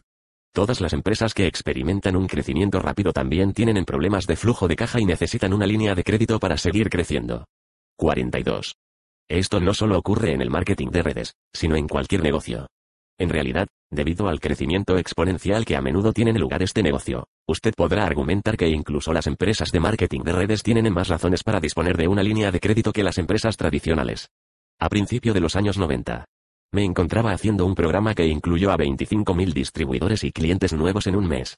Dos meses más tarde, conseguimos 40.000 personas activas en un mes. Un poco después, conseguimos 60.000 en un mes. El tipo de demanda en una empresa matriz durante un crecimiento exponencial como este es alucinante. Ampliar las líneas telefónicas lo suficientemente rápido, buscar y contratar a los suficientes empleados y simplemente buscar y alquilar una oficina para hacer frente a la demanda son desafíos monumentales.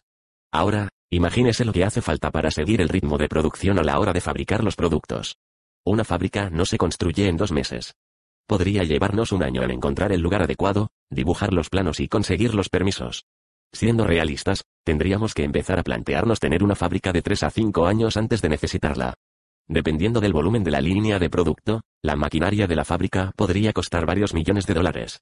Así que imagínese tener que contratar a 100 o más empleados al mes, pagar todos los teléfonos, el alquiler de las oficinas, mesas, ordenadores, formación, etc., que pueda necesitar e invierta varios millones de dólares más en una fábrica que no va a necesitar hasta dentro de dos o tres años.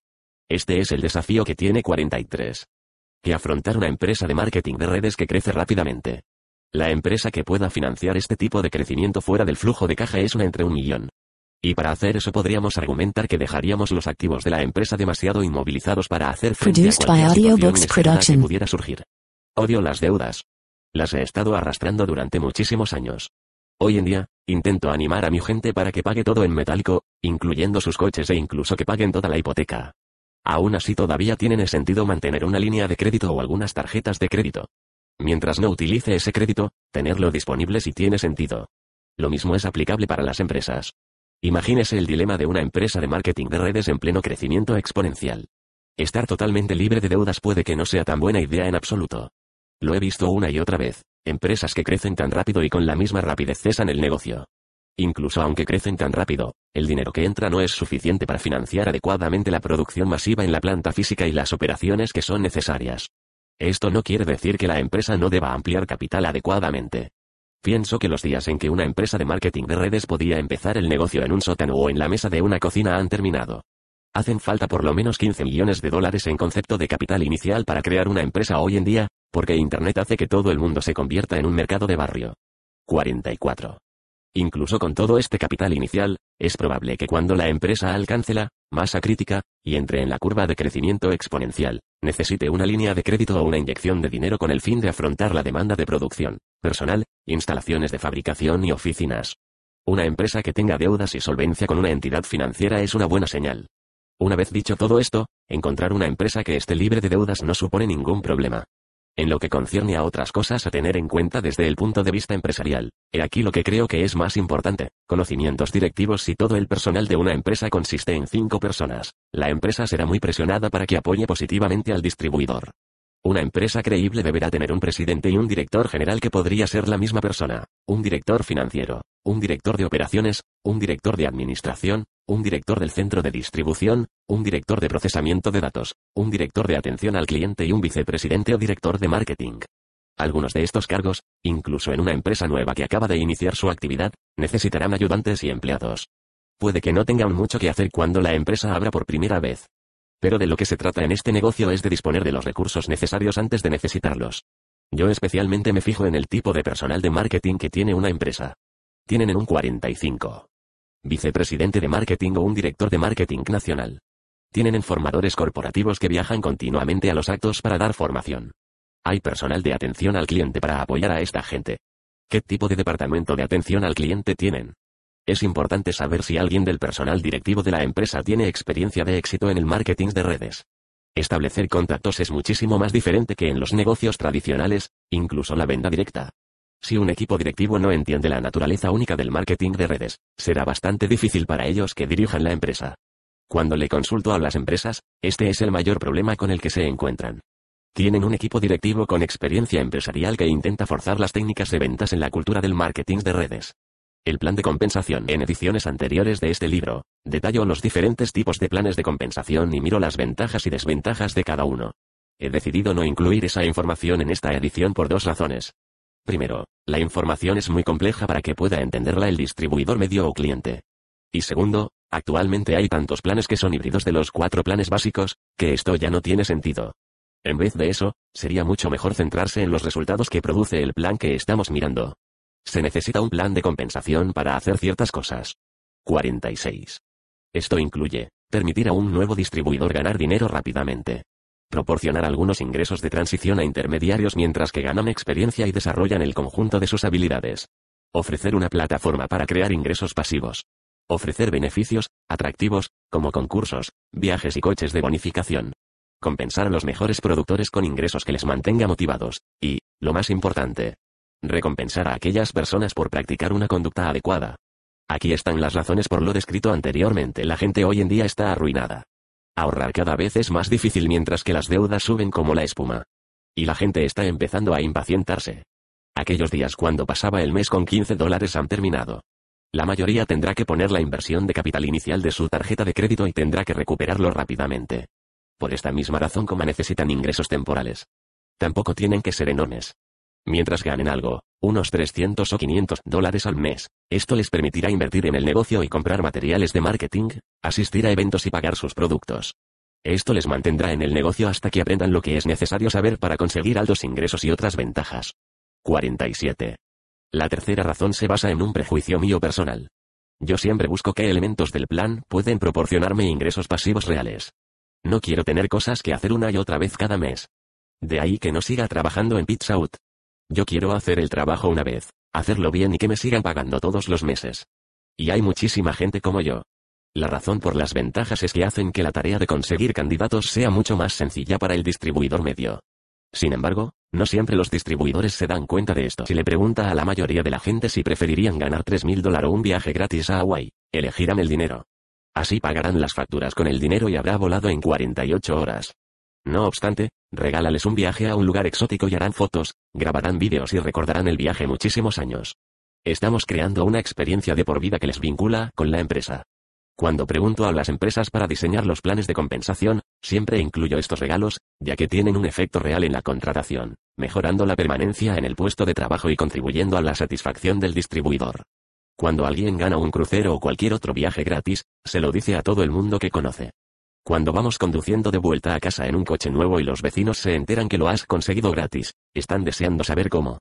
De modo que incluir estas ventajas en el plan es una de las mejores inversiones que una empresa puede hacer. Esto nos deja con dos temas importantes que debe tratar el plan de compensación, como se calcula, tanto con relación a pagar a la gente en diferentes niveles y 48. Recompensarlos por tener una conducta adecuada. Estos dos asuntos están relacionados entre sí. En primer lugar, queremos que el plan ofrezca incentivos a la gente por hacer las cosas bien. Así que no debería distorsionarse de tal modo que el dinero provenga de bonificaciones en función del volumen producido por los pedidos iniciales de suscripción. Queremos que la gente trabaje para producir volumen todo el tiempo.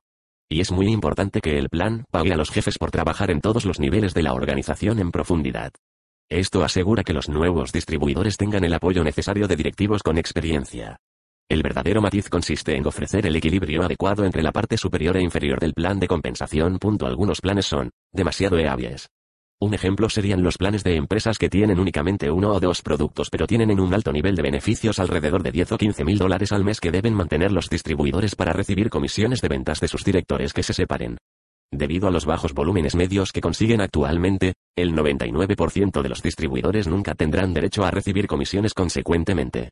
En los planes binarios esto se demuestra por la mayoría de las comisiones ganadas en las tramas que ya están en marcha, de modo que la gente que ha entrado nueva no gana prácticamente nada. En los planes demasiado heavies la mayoría de las comisiones de ventas se agrupan en unos pocos chicos y chicas anuncio o se consideran una rotura, y el dinero pasa a manos de la empresa. 49. Esto puede generar unos altos ingresos mensuales de seis cifras para estos chicos anuncios y están en lo alto del plan. Pero para cada uno de estos grandes triunfadores, hay miles de distribuidores que no consiguen un cheque mensual lo suficientemente grande para poder llevar a su familia al cine. Estos grandes distribuidores pueden presumir de sus supercheques para hacer frente de sobra al crecimiento en un principio, pero al final la mayoría de los distribuidores crecerán cuando se den cuenta de que es probable que no vayan a ganar mucho dinero. Se quedarán con un mal sabor de boca y pensarán que el MMN no funciona. Por otro lado, los planes, poco hábiles, tampoco funcionan a largo plazo. Se trata de planes donde virtualmente cualquier persona que se une a ellos puede conseguir grandes beneficios con el mínimo esfuerzo. Están diseñados de tal modo que recompensan muy bien a los nuevos emprendedores, con la esperanza de que esto atraiga a distribuidores de otras empresas para que abandonen su antigua compañía y se embarquen en esta nueva empresa. En principio esto atrae mucho a la gente, pero a largo plazo, los mejores emprendedores no son capaces de ganar los ingresos que se merecen solo disponen de una cantidad determinada de dinero para pagar a la gente. Si se paga demasiado a la gente que está abajo, el dinero saldrá de los bolsillos de la gente que se encuentra arriba. Estas personas considerarán otros planes y se darán cuenta de que con el mismo volumen y la misma organización podrían ganar muchísimo más dinero en otra empresa. Esto genera una fuga de liderazgo que impide al final que una empresa tenga éxito. 50. Encontrar el equilibrio en un plan es una ciencia. Nos gustaría que el distribuidor principiante pueda empezar a tener beneficios lo antes posible, y que también permita a los jefes que generen y mantengan grandes ingresos. Las comisiones pagadas deben ser proporcionales al volumen.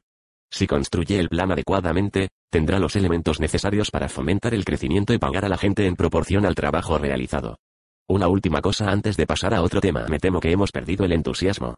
Si no ganamos al menos 30.000 o 40.000 dólares, parece como si hubiéramos fracasado. Aún así sabemos que el 80 o 90% de las quiebras hoy en día podrían evitarse con unos ingresos de 300 o 400 dólares al mes. Personalmente tengo miles de distribuidores en lugares como Rusia, Ucrania, Singapur, Nigeria y otros lugares donde 500 o 1000 dólares suponen una diferencia enorme en la calidad de vida. Y dada la actual crisis económica que estamos pasando mientras escribo este libro, podríamos decir que estos modestos cheques de bonificación todavía serían de gran ayuda para millones de personas en EU, Reino Unido y otros países desarrollados. En este momento tan difícil para la economía de hoy en día, el marketing de redes ofrece seguridad económica a millones de personas. La mayoría de las empresas están pagando alrededor del 35 al 50% de sus ventas en planes de compensación. Eso se traduce en comisiones de al menos 40 billones de dólares pagadas anualmente a distribuidores de 51. Todo el mundo. La mayoría de la gente no va a ganar 50 mil dólares mensuales en sus negocios. No están dispuestos a desarrollarse personalmente y a realizar el trabajo que conlleva. Sin embargo, mientras el plan les recompense con relación a lo que hacen, entonces es justo. Acordémonos incluso que aquellos cheques de bonificación de 300 y 400 dólares están comprando comida, fundando escuelas, pagando medicinas, apoyando la beneficencia, pagando las letras del coche y las hipotecas. No nos olvidemos de eso. A continuación, echemos un vistazo a otros puntos a tener en cuenta en el momento de elegir una empresa. Estructura de apoyo, ¿qué tipo de estructura de apoyo tienen? Tienen en la empresa que estamos considerando un boletín mensual. Dicho boletín, contiene los logros, características de los productos o incluye información sobre las oficinas de la empresa. Celebran convenciones anuales, programas de formación de directivos u otros eventos realizados por la empresa. Llevan a cabo con regularidad conferencias o videoconferencias. Los materiales facilitados son lo suficientemente profesionales, inducen a beneficios y son efectivos desde el punto de vista de marketing. Tienen una página web completa que le facilite crear su propia filial de la misma. En esto fallan la mayoría de las empresas, no solo las que empiezan. Hay dos problemas más importantes, y veo que se repiten una y otra vez. 52. Problema número 1. Todos los materiales proporcionados por las empresas están totalmente dedicados a los productos, y ni siquiera mencionan la oportunidad del negocio en ninguna parte. Lo podemos ver en todas partes, ya que la mayoría de los directores de empresas de marketing de redes no comprenden la verdadera naturaleza del negocio. No entienden el concepto de duplicación aún no he conocido a nadie que lo admita y se creen que es un negocio de ventas. De ahí que sigan produciendo unos folletos de productos preciosos, vídeos y materiales de audio, recomendando a su equipo de distribuidores con perogrulladas como, estos productos se venden solos. No hay nada que cuente al posible cliente cómo funciona el negocio, cómo se gana dinero o incluso en qué consiste el negocio. La próxima vez que alguien le diga que sus productos se venden solos, deberá contestarle, bien, en ese caso ya no me necesita. Problema número vida mejor, y creen que pueden conseguirlo con usted y su programa. Obviamente, su empresa debe ser creíble y los productos buenos. No es mi intención denigrar estas cosas, pero la gente no se compra Ferraris porque tienen una dirección por cremallera y piñón y neumáticos radiales. Los compran porque quieren ir rápido y estar en la onda. Estar en la onda es el beneficio, la dirección por cremallera y piñón es la característica. Esto no quiere decir que sus productos o servicios no son importantes, si lo son para lograr el éxito a largo plazo. Para tener éxito de verdad, usted y su gente deberá centrarse en el producto. Pero esto se hace mediante el uso y la educación y tiene lugar después del proceso de patrocinio. Si presentamos esta oportunidad con este enfoque, mostraremos una idea general y le daremos a nuestro candidato la información necesaria para tomar una decisión con éxito. También podemos llevar a gente que de otra manera no mirarían nuestro programa por segunda vez. Muestre al candidato los beneficios que pueden conseguir, y obtendremos el beneficio constante de nuevos distribuidores en nuestra red. Otros pensamientos. He aquí otra realidad con la que tendremos que enfrentarnos. La mayoría de los candidatos con los que se encontrará tendrán que buscar un huevo de Pascua para conseguir de los 500 a 1000 dólares en efectivo que hacen falta para empezar en este negocio. Esto incluye a la gente con buenos trabajos, ganando supuestamente buenos salarios. Una persona normal hoy en día está 170. Cargada de deudas, viviendo al 125% de su salario y sobreviviendo de nómina en nómina. La mayoría de la gente dudará en contarnos esto en particular aquellos con esos supuestos, buenos, trabajos. Tendremos que intentar saber si esto es un problema y trabajar con estas personas. Puede que tengan que poner su compra inicial en su tarjeta de crédito, esperar a que les paguen para empezar o comprar los materiales de presentación a plazos. Pero mi consejo es que nunca regalemos un kit del distribuidor para ayudar a alguien a empezar. Como regla general, la gente que no invierte en su negocio no lo valora y no lo enfoca de manera seria. Aquellas personas que tienen que apretarse el cinturón y sacrificarse un poco para empezar es más probable que sigan motivados y construyan un negocio. Esto no significa que debamos alentarlos a endeudarse aún más. Sin embargo, puede que tenga más sentido para ellos cargar el kit de distribuidor y su primer pedido a su tarjeta de crédito, si pueden empezar inmediatamente y devolver la inversión con algunas bonificaciones de inicio rápidas y otros productos iniciales. He inscrito a muchos distribuidores que han conseguido recuperar la inversión antes de que les llegara la factura de su tarjeta de crédito. Mientras que no creo en conseguir que la gente se una al programa, sí que creo en acudir a una presentación con el pensamiento de que tengo un negocio que puede satisfacer sus deseos y necesidades. También asumo que después lo harán. No tengo ningún remordimiento ahí, en realidad, me parece una responsabilidad en guiarles al siguiente 171. Paso. Les digo algo así como, sabes, serás muy bueno en este negocio, este es el siguiente paso que deberás tomar. Oh, hey, Dow, Expongamos el programa a algunas de las personas ambiciosas que conoces. Puede que después vengan todas juntas para ti. No lo hago para conseguir un sí o un no si el candidato no está preparado para tomar la decisión. Pero si no está preparado, me gusta hacerle subir el peldaño de escalación.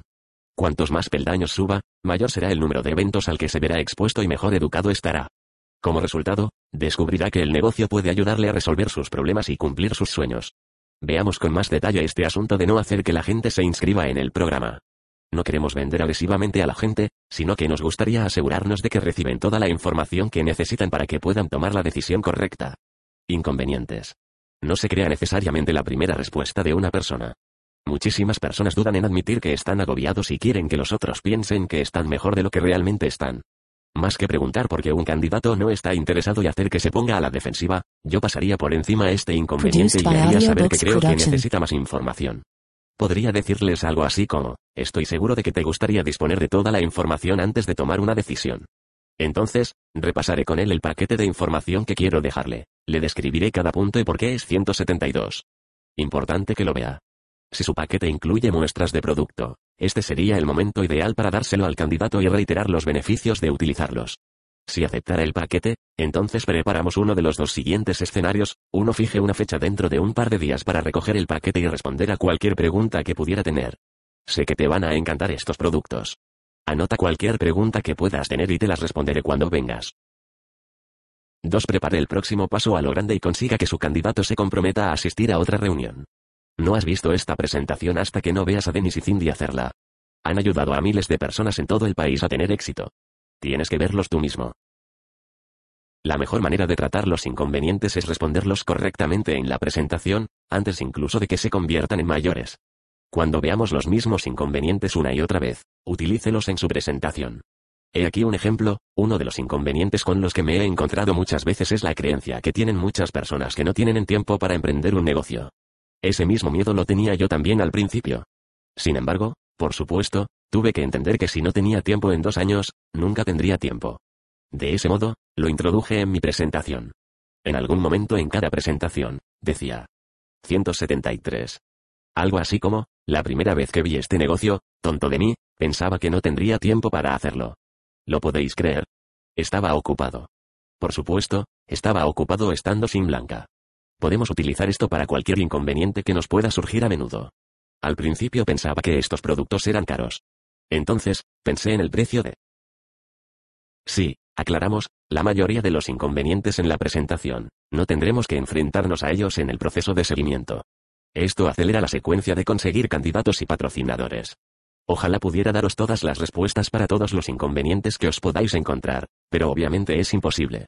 Las variables serán diferentes en cada programa.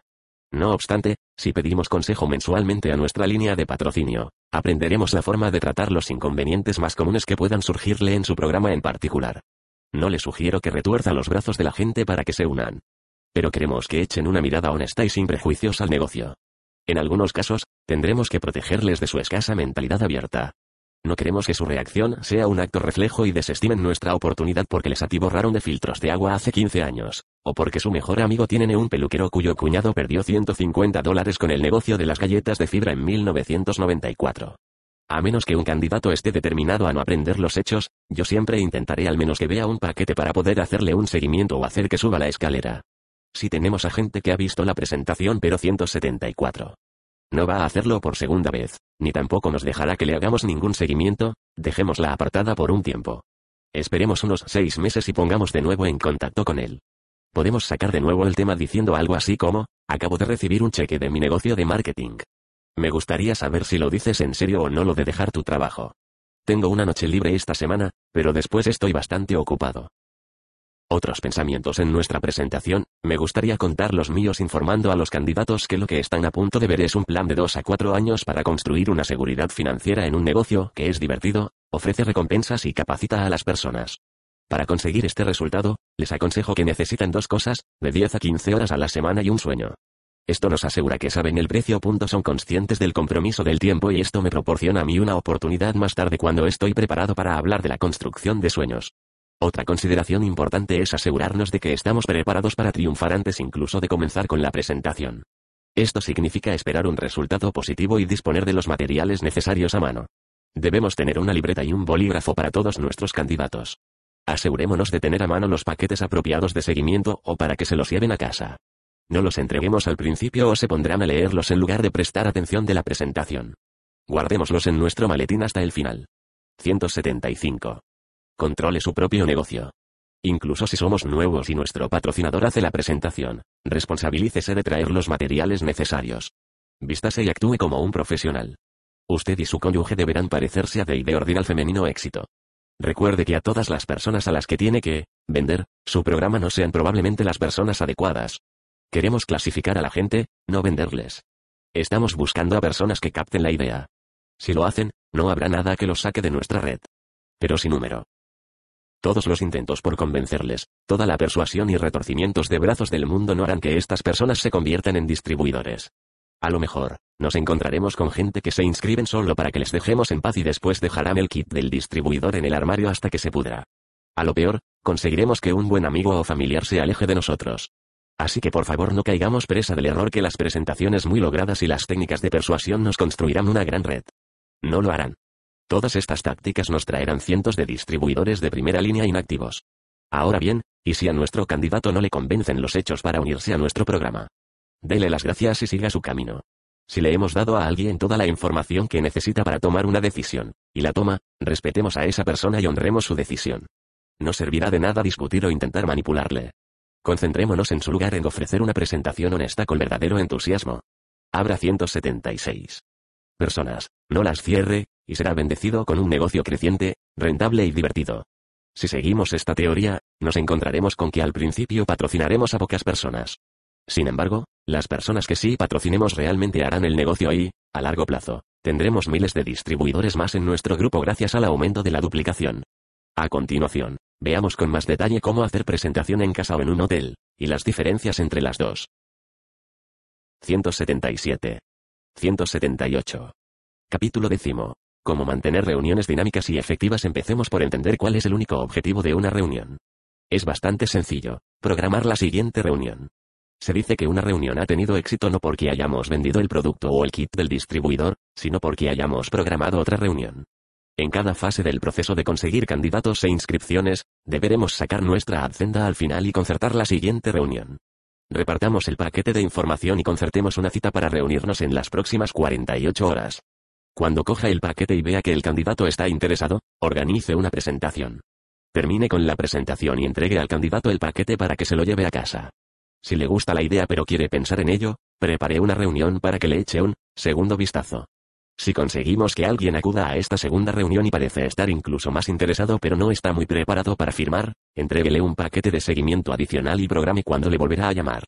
Solo un loco hace una presentación y se sienta al lado del teléfono a esperar a que el candidato le llame 179. Para inscribirse. En cada fase del proceso deberemos dirigir al candidato a lo que va a suceder después. Las reuniones son una parte muy importante de este proceso. Una buena reunión para conseguir candidatos puede determinar si nos pasamos otro martes por la noche dibujando círculos, o nos vamos a casa con nuevos distribuidores entusiastas en nuestro grupo. Todo aquello que preparemos por adelantado marcará la diferencia. Veámoslo a continuación. Para las reuniones en casa, antes de la reunión, compruebe si tiene rotuladores para la pizarra, asegúrese de que se pueden borrar.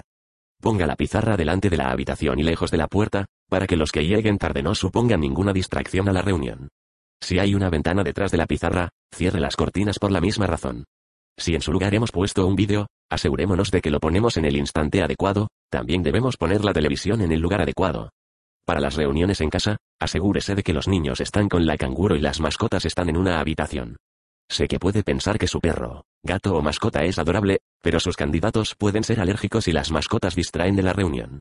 Justo antes de que comience la reunión, descuelgue el teléfono y apague su teléfono móvil. Asegúrese de que todas las personas a las que espera tienen en su dirección clara y precisa.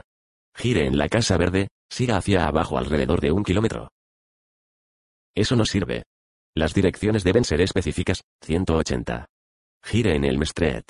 Continúe medio kilómetro hasta el segundo semáforo, que es Fleming Road, y gire a la derecha. Para reuniones más grandes en casa, es una buena idea tener a alguien fuera dirigiendo el tráfico y mostrándole a la gente dónde aparcar. Para las reuniones en hoteles, si la reunión se va a celebrar en un lugar público, es importante elegir el sitio. Las salas de reuniones de los hoteles son normalmente la mejor opción, porque se encuentran localizadas en lugares cómodos, sin riesgos, y disponen de plazas de parking y las instalaciones que necesitamos. El hotel que elijamos deberá ser de calidad media, alta. El Mandarin Oriental y el Four Seasons son probablemente demasiado caros y el parking puede costar unos 40 dólares. El Marriott, Hilton o Sheraton suelen funcionar muy bien. Evite lugares de baja calidad como Howard Johnson's, o Lida Inns y moteles. Su candidato juzgará su programa por el calibre de los alrededores en los que se ha presentado. Todo lo que presente al candidato deberá ser profesional. Visite el hotel en persona y eche un vistazo a su posible sala de reuniones. Asegúrese de que la alfombra, el papel de la pared, la decoración y la luz son atractivos. Evite salas con decoración barroca o de oscuro color caoba. Asegúrese de que el techo tiene al menos 4 metros o más de alto. Es difícil ser alto en una sala con el techo bajo. Compruebe las tarifas del parking, ya que unas tarifas altas desanimarán a los invitados. Compruebe el precio de los micrófonos, pantallas y otros materiales audiovisuales que planea utilizar. La mayoría de los 181 hoteles encargan estos servicios a vendedores externos, de modo que no son negociables. Algunas veces estos gastos son mayores que el propio alquiler de la sala. En muchos casos, es más barato comprarlos nosotros mismos. Algunos hoteles, sabiendo que vamos a necesitar una pantalla o pizarra, nos cobrarán 150 dólares incluso aunque las tengan incorporadas en la pared de la sala. Lo que es y con acento agudo es negociable es el alquiler de la sala. Nunca pague el precio inicial que le presupuestaron. Estos precios son solo para neófitos que no saben más. Haga saber al hotel que va a alquilar la sala de manera regular. Si el precio que le presupuestaron es 400 dólares, dígales que su presupuesto es de solo 150 dólares, y pregúnteles qué tienen disponible a ese precio. A menudo le encontrarán una sala de reuniones alrededor de 200 dólares, la misma sala donde le iban a cobrar 400 dólares. Organización de la sala. Si es posible, coloque el atril, la pizarra o la pantalla sobre una plataforma elevada. Proporciona al orador mayor credibilidad y le ofrece mejor visibilidad a los invitados. Al igual que en las reuniones en casa, asegúrese de que el atril, la pizarra o la pantalla se encuentra en el lado contrario de la puerta de entrada, de modo que los que lleguen tarde no interrumpirán la reunión. Cuando escribí la primera edición de este libro, me recomendaron colocar un gran anuncio o señal con el nombre de la empresa delante de la sala. También me sugirieron poner una exposición de productos atractiva y quizás una mesa de prosperidad. Esto es parecido a la mesa de productos pero con folletos de coches, 182. Fotografías de gente local que ha ganado algún premio, catálogos de viajes, etc. Si su empresa tiene programas de recompensa, tales como el Club del Presidente, etc. Tendrá que poner estos folletos en la mesa. La mesa de prosperidad también puede combinarse con la mesa de exposición de productos. Ahora bien, no convierta la exposición de la mesa de prosperidad en un trabajo a tiempo completo. Yo empecé a implementarlas en mi sistema y vi cómo las reuniones eran cada vez mayores. Llegué hasta tal punto que cada ciudad que visitaba para hacer reuniones abiertas tenía una organización mayor y mejor que la anterior. La gente hacía paneles de fotografías, collajes y anuncios, colgaban banderines y decoraban las salas con mucho encanto. La gente corría desde el trabajo a las 5 de la tarde para tener las salas listas a las 8 en punto. Se paraban a pensar en cómo conseguir más candidatos porque habían estado muy concentrados organizando la sala. Debemos encontrar un cierto equilibrio aquí. Queremos que la sala esté correcta, pero se trata de llenarla de invitados. Otros consejos de organización. Prepare sillas solo para tres cuartos de la gente que espera. Tenga sillas extra preparadas y a mano pero no las coloque. Queda muy mal tener sillas vacías. Cuando más llena esté la sala, más probabilidades habrá de que se unan los candidatos. Es mejor estar en una sala pequeña con gente de pie alrededor junto a la pared que en una sala grande con sillas vacías. Llegue lo suficientemente pronto para comprobar minuciosamente todo el equipo audiovisual. Tenga 183 bombillas adicionales para el proyector, etc. y compruebe todos los niveles de sonido, incluido el micrófono. Una hora antes de la reunión, ponga el aire acondicionado a la decimoctavo C. Debe estar a esta temperatura de modo que cuando los invitados llenen en la sala sea soportable. Si no mantenemos la habitación a una temperatura adecuada, la reunión se verá afectada. Lo mismo es aplicable a la iluminación. Asegúrese de que la sala está bien iluminada. Prepare la mesa de inscripción en la entrada, para que los que lleguen tarde no interrumpan la presentación. Anime a todos los distribuidores a llevar pins de empresa y premios personales. Escoja a la gente más simpática y positiva para recibir a la gente que vaya llegando, para la inscripción y aquellas personas que se van a colocar en la entrada. Ponga música animada durante 30 minutos antes de la reunión. Tenga preparada música que levante el ánimo para ponerla inmediatamente después de la reunión. Hay estudios que demuestran que la música adecuada aumenta las compras del consumidor en un 15%. Se habrá dado cuenta de que hasta ahora no hemos ni siquiera hablado de la reunión. Porque todas estas cosas que hacemos antes de la reunión son tan importantes como la reunión en sí. Los pequeños detalles son los que cuentan. He aquí una lista de comprobación para las cosas que necesitamos en cada reunión. Ponga el aire acondicionado a la decimoctavo C una hora antes de la reunión. Pruebe todo el equipo audiovisual. 184. Asegúrese de organizar las mesas de exposición donde corresponda. Ponga música 30 minutos antes de la reunión. Tenga una cinta de música preparada para el final de la reunión. Compruebe que la iluminación es la adecuada.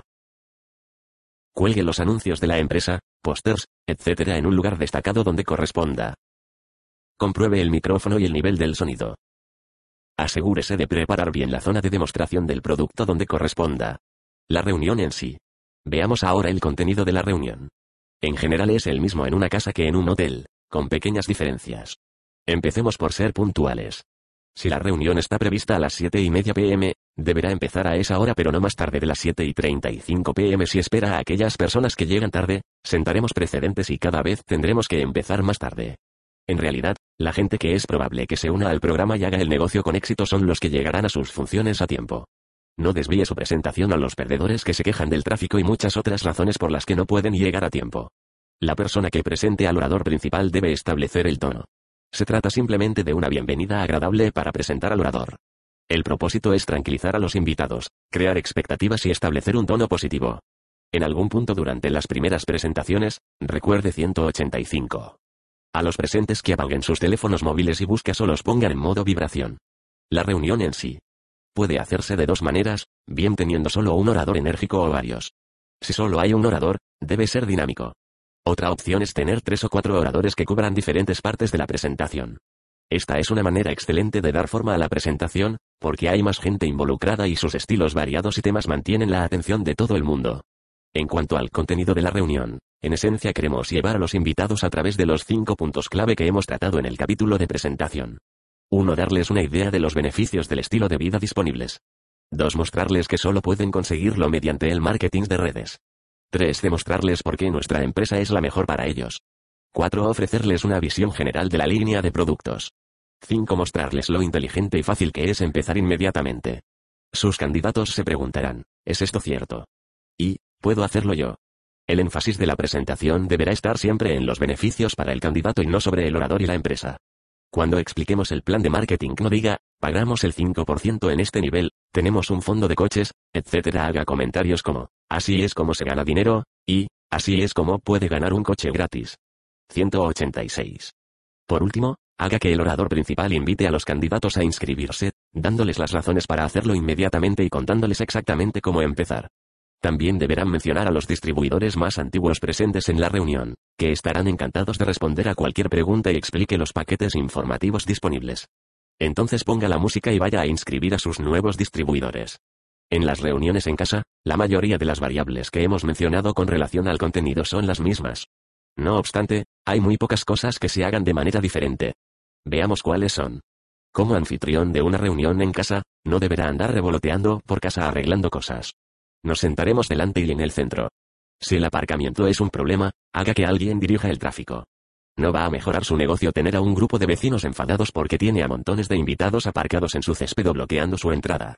De hecho, póngase como meta que en cada reunión que prepare, ya sea en casa o en un hotel, dejará el entorno en mejores condiciones de cómo lo encontró. Si tienen refrescos, que sean sencillos y guárdelos hasta el final de la reunión. Si su empresa tiene productos alimenticios, deberá utilizarlos. Si su empresa no tiene productos apropiados para la reunión, ofrezca unos aperitivos ligeros como patatas o galletas.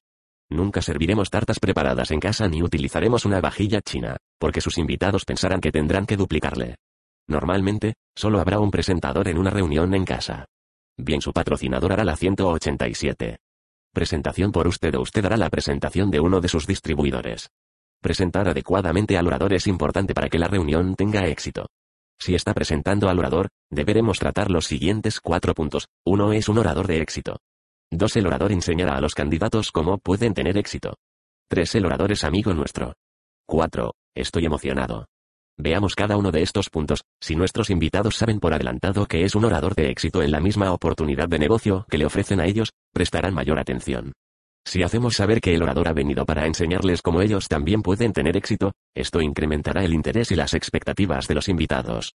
Cuando mencionamos que el orador es amigo nuestro, esto nos edifica en la mente de los candidatos. Se sentirán honrados con la oportunidad de formar parte de nuestro grupo, sabiendo que tenemos un contacto directo con el experto. Por último, asegurémonos de que saben que esto no es algo en lo que estábamos pensando, sino una nueva empresa de la cual estamos muy emocionados y comprometidos a largo plazo. Podríamos decir algo entre líneas como, estamos totalmente comprometidos en construir este negocio y queremos compartir esta oportunidad con nuestros mejores amigos. 188. Igual que en las reuniones de hotel, debemos recordarles amablemente que apaguen sus teléfonos móviles y buscas. El mismo proceso es aplicable si ponemos un DVD o utilizamos cualquier otra presentación electrónica. Edifique al orador y su contenido, entonces siéntese y véalo con sus candidatos.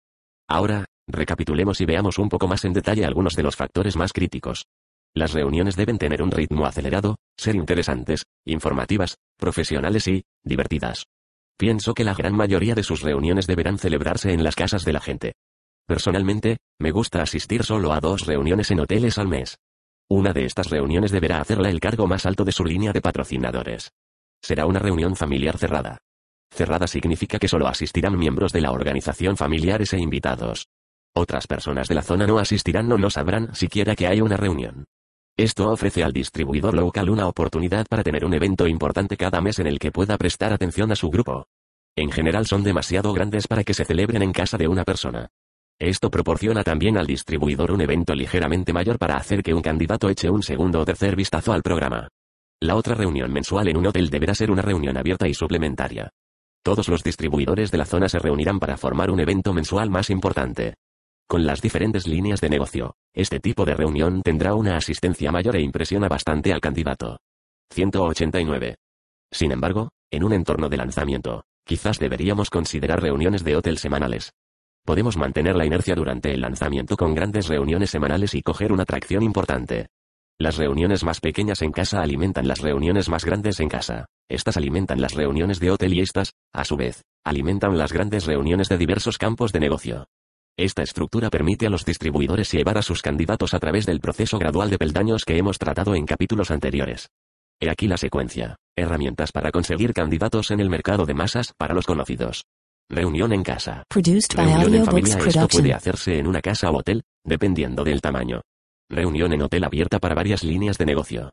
Reuniones, convenciones y eventos más importantes ahora, probablemente se habrá dado cuenta de que un distribuidor de rango con éxito dirige las reuniones más grandes en los hoteles. Hay dos razones para esto. La primera razón es cómo controlamos nuestro sistema, en virtud de las reuniones. La posición más sagrada de nuestra organización es a quien permitimos subir a la tarima. Las únicas personas permitidas son aquellas que ya han creado un gran negocio o aquellas 190. Personas que están subiendo en el proceso de crear un gran negocio. He aquí el porqué, la gente que habla en nuestras reuniones va creciendo según va haciendo las presentaciones.